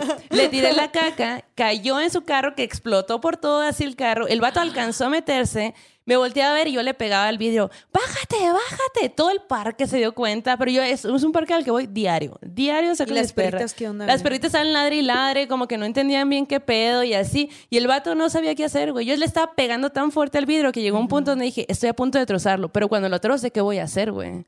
¿Qué voy a hacer? Pero adentro lo vi tan, tan Algo que él no indefenso, pensó cuando tan te- indefenso, con su cara de miedo, que dije, me vale verga, güey. Lo voy a, le quiero partir la cara por estarme acosando a las pinches 10 de la mañana, güey. Un jueves cualquiera. o un Acosen miércoles a las cualquiera. 10 de la noche, no a las 10 No, de la mañana. ah, nunca, no acosen nunca, güey. No pero para mí fue como de, Sí. güey, qué Sí, de hecho nos mierda, escribió güey. la Maldo ese día así súper espantada, güey. Ya frustrada, parque, güey, ¿no? Pero bueno, tener tus perros yo creo que también es una buena herramienta porque yo creo que si algo o sea, se, se atrevía a hacer el tipo tocarte, siquiera tus perras se, lo- Sí. se lo comen. Ajá, sí, sí, también creo que eso. A mí me dan Y luego miedo cuando ya se fue, porque logró irse, pues ya como que se me bajó un poquito toda la adrenalina y vi su carro lleno de mierda total, literal, mierda de caca así. Y aparte el carro tenía, estaba rotulado de una empresa de algo, pues. No, Entonces, pero co- co- yo lo había visto cuando estaba enseguida de mí, que como que de esas veces que estoy viendo que me estás viendo, estoy viendo que me estás siguiendo, que me estás morboseando, pero no lo voy a hacer de pedo porque al final no me estás haciendo, no me estás tocando, no, o sea, como que son esas cositas Qué que eso, ¿no? son esa de- delgada línea que Ah, es que- que como, tienes que aguantar, me ¿no? estoy cagando de miedo, ¿hasta dónde voy a Que ya dejar decides que ignorarlo, sí. ¿no? Así como, ay, otro pendejo, ¿no? Sí, y luego, pues bueno, ya todo el parque se, o sea, fue y me, me- o sea, como que onda, no sé qué, yo llorando y de que, ah, lo vamos a buscar y no sé qué. El carro se fue y la madre dijo, pues si ves un carro y no hay caca, pues ese fue ese güey, ¿no? O sea, eh, No, no, después se fue con su con su, Con su buen, caca este, encima. con su caca con su ca- encima. Tuvo que lavar, por lo menos tuvo que pagar Sí. que le lavaran el carro. O que la limpiara él, güey. O que la Con- limpiara Con su él. cuerpo. Hubiera estado su bien. lengua. Sí, sí, sí. Oigan, pues bueno, ya tienen estas dos recomendaciones. Por un lado, pueden sumar a su biblioteca este libro y, y la- las obras de esta autora de las que nos comenta Maldo. La película Promising Young Woman que nos recomendaste, Marcela. Y también Cat Calls, que está en YouTube, completo, ocho minutos. Y pues ya tienen este fin de semana completo. ¿Qué otros cortometrajes, qué otros arterrores, recomendaciones les gustaría escuchar en este programa? Pues coméntenlos, mándenlos. Eh, gracias por sus superchats, porque siempre nos mandan muchos superchats muy bonitos también. Super ¿no? chat. Les queremos un gracias. chingo, sí, Les sí. queremos mucho. Este, recuerden mandar eh, sus historias, sus alterrores, sus sueños macabros eh, al correo morrasmalditas@gmail.com. En audio de preferencia, no más de cinco minutos. Marcela, Muchas gracias por invitarme, cuéntanos qué, qué- en qué andas, cómo te gusta, cómo te, Ay, ¿cómo te gusta? ¿Cómo te Yo, gusta la de gente? perrito. ¿Cómo te encuentra la gente? Este, me encuentra en Instagram, Facebook. Acabo de, me habían hackeado mi Instagram, estoy volviendo a empezar. Es Marce Lecuona, en Twitter también. Y yo estoy estrenando mi página. Yo tengo mi blog, desde hace mucho yo escribo en mi blog, pero ahora es marcelalecuona.com. Eh, ahí está un cuento que se llama La Bruja. Muy hermoso que hicieron un corto. sí. Y hicimos un corto, Muy unas bonito. amigas y yo, que es como un poco conceptual acá de. No, no es. No es lo que dice el cuento, es otra visión visual, artística y medio rara. Entonces, este. ¿Está en que- YouTube? ¿eh? ¿Está en YouTube? Está en YouTube, Ok. en mi canal, pero también si se meten a la página ahí está, Ah, y ahí está el cuento y el video para que les a ver qué les parece. Es de mis Es cuentos muy favoritos. bonito, güey. Yo vi la, yo vi el, el video Sí. y no mames, me pareció hermoso. Está sí, muy la- lo hizo Gina Herrera, que es una gran directora. Gran directora, sí. Gran directora y la verdad es que a mí me encanta el cuento, me encanta todo tipo de cuento y yo nunca pensé, cuando, cuando hice el cuento, lo escribí, nunca pensé en terror. Pensé más como en una cuestión de sororidad, pero sí me imaginaba como en una aldea, en bosque y todo. Y ellas le metieron como todo un aspecto súper creepy y súper acá. Wow. Este, véanlo, está bueno, muy les chido. pasamos el link también, Sí, ¿no? Para que, para que le watchen. Y tengo show el 19 de marzo. Esto sale antes del 19 Sí, de marzo. sí. Eh, eh, en el foro 360. Cuesta 50 pesos, dejamos el boleto súper barato porque yo quiero que vayan muchas mujeres y que sea algo accesible, sobre todo que en la pandemia todo el mundo nos económicamente nos afectó. Entonces está en 50 pesos, a mí me encantaría que fueran muchas mujeres. ¿Dónde compran el boleto? ¿Ahí Eh, mismo? está, sí, también en mi página ahí está. Este, de todas formas, también en mis redes ahí pongo yo para que lo compren. Es Foro 360, 19 de marzo. Y este. Y también el 16, no, eso ya creo que ya no, ¿verdad? Ah, eso creo que ya no. Pero este, pues ahí se promo- ahí pongo mis shows, ahí están mis posts, ahí está, estoy en un podcast que se llama Mexiques con Luis Almaguer y Coti Camacho y este que sale es original de Spotify y también tengo el mío que se llama Culpables en YouTube que tiene pues, estamos esperando para grabar la otra temporada pero chéquenlo es con una psicoanalista hablamos de muchas cosas este y pues ya creo que ya Muy activa, güey. ¿a qué hora duermes? ¿A qué hora Quiero que duermes? Carlos me mantenga a mí también. este, Todos queremos un Carlos. Ya, todos queremos un Carlos. ¿No vas a querer No, tú yo sí o no, güey. Porque estamos aquí haciendo fila todas muy feminista, pero yo quiero que alguien me mantenga, ¿eh? Ándale. Una Eso, Yanis. mamona. Millonaria. Bueno, pues cerramos el círculo. Sí, es cierto. Vayan con su Dios, diosa, Diosa, sí. santo, eh, santero, lo que sea de No, preferencia. santes. Santes de preferencia. Este que la ha terminado. Nos vemos hasta la próxima. Bye bye. Bye. Hello, it is Ryan, and we could all use an extra bright spot in our day, couldn't we? Just to make up for things like sitting in traffic, doing the dishes, counting your steps, you know, all the mundane stuff. That is why I'm such a big fan of Chumba Casino. Chumba Casino has all your favorite social casino style games that you can play for free anytime, anywhere with daily bonuses. That should brighten your day a little.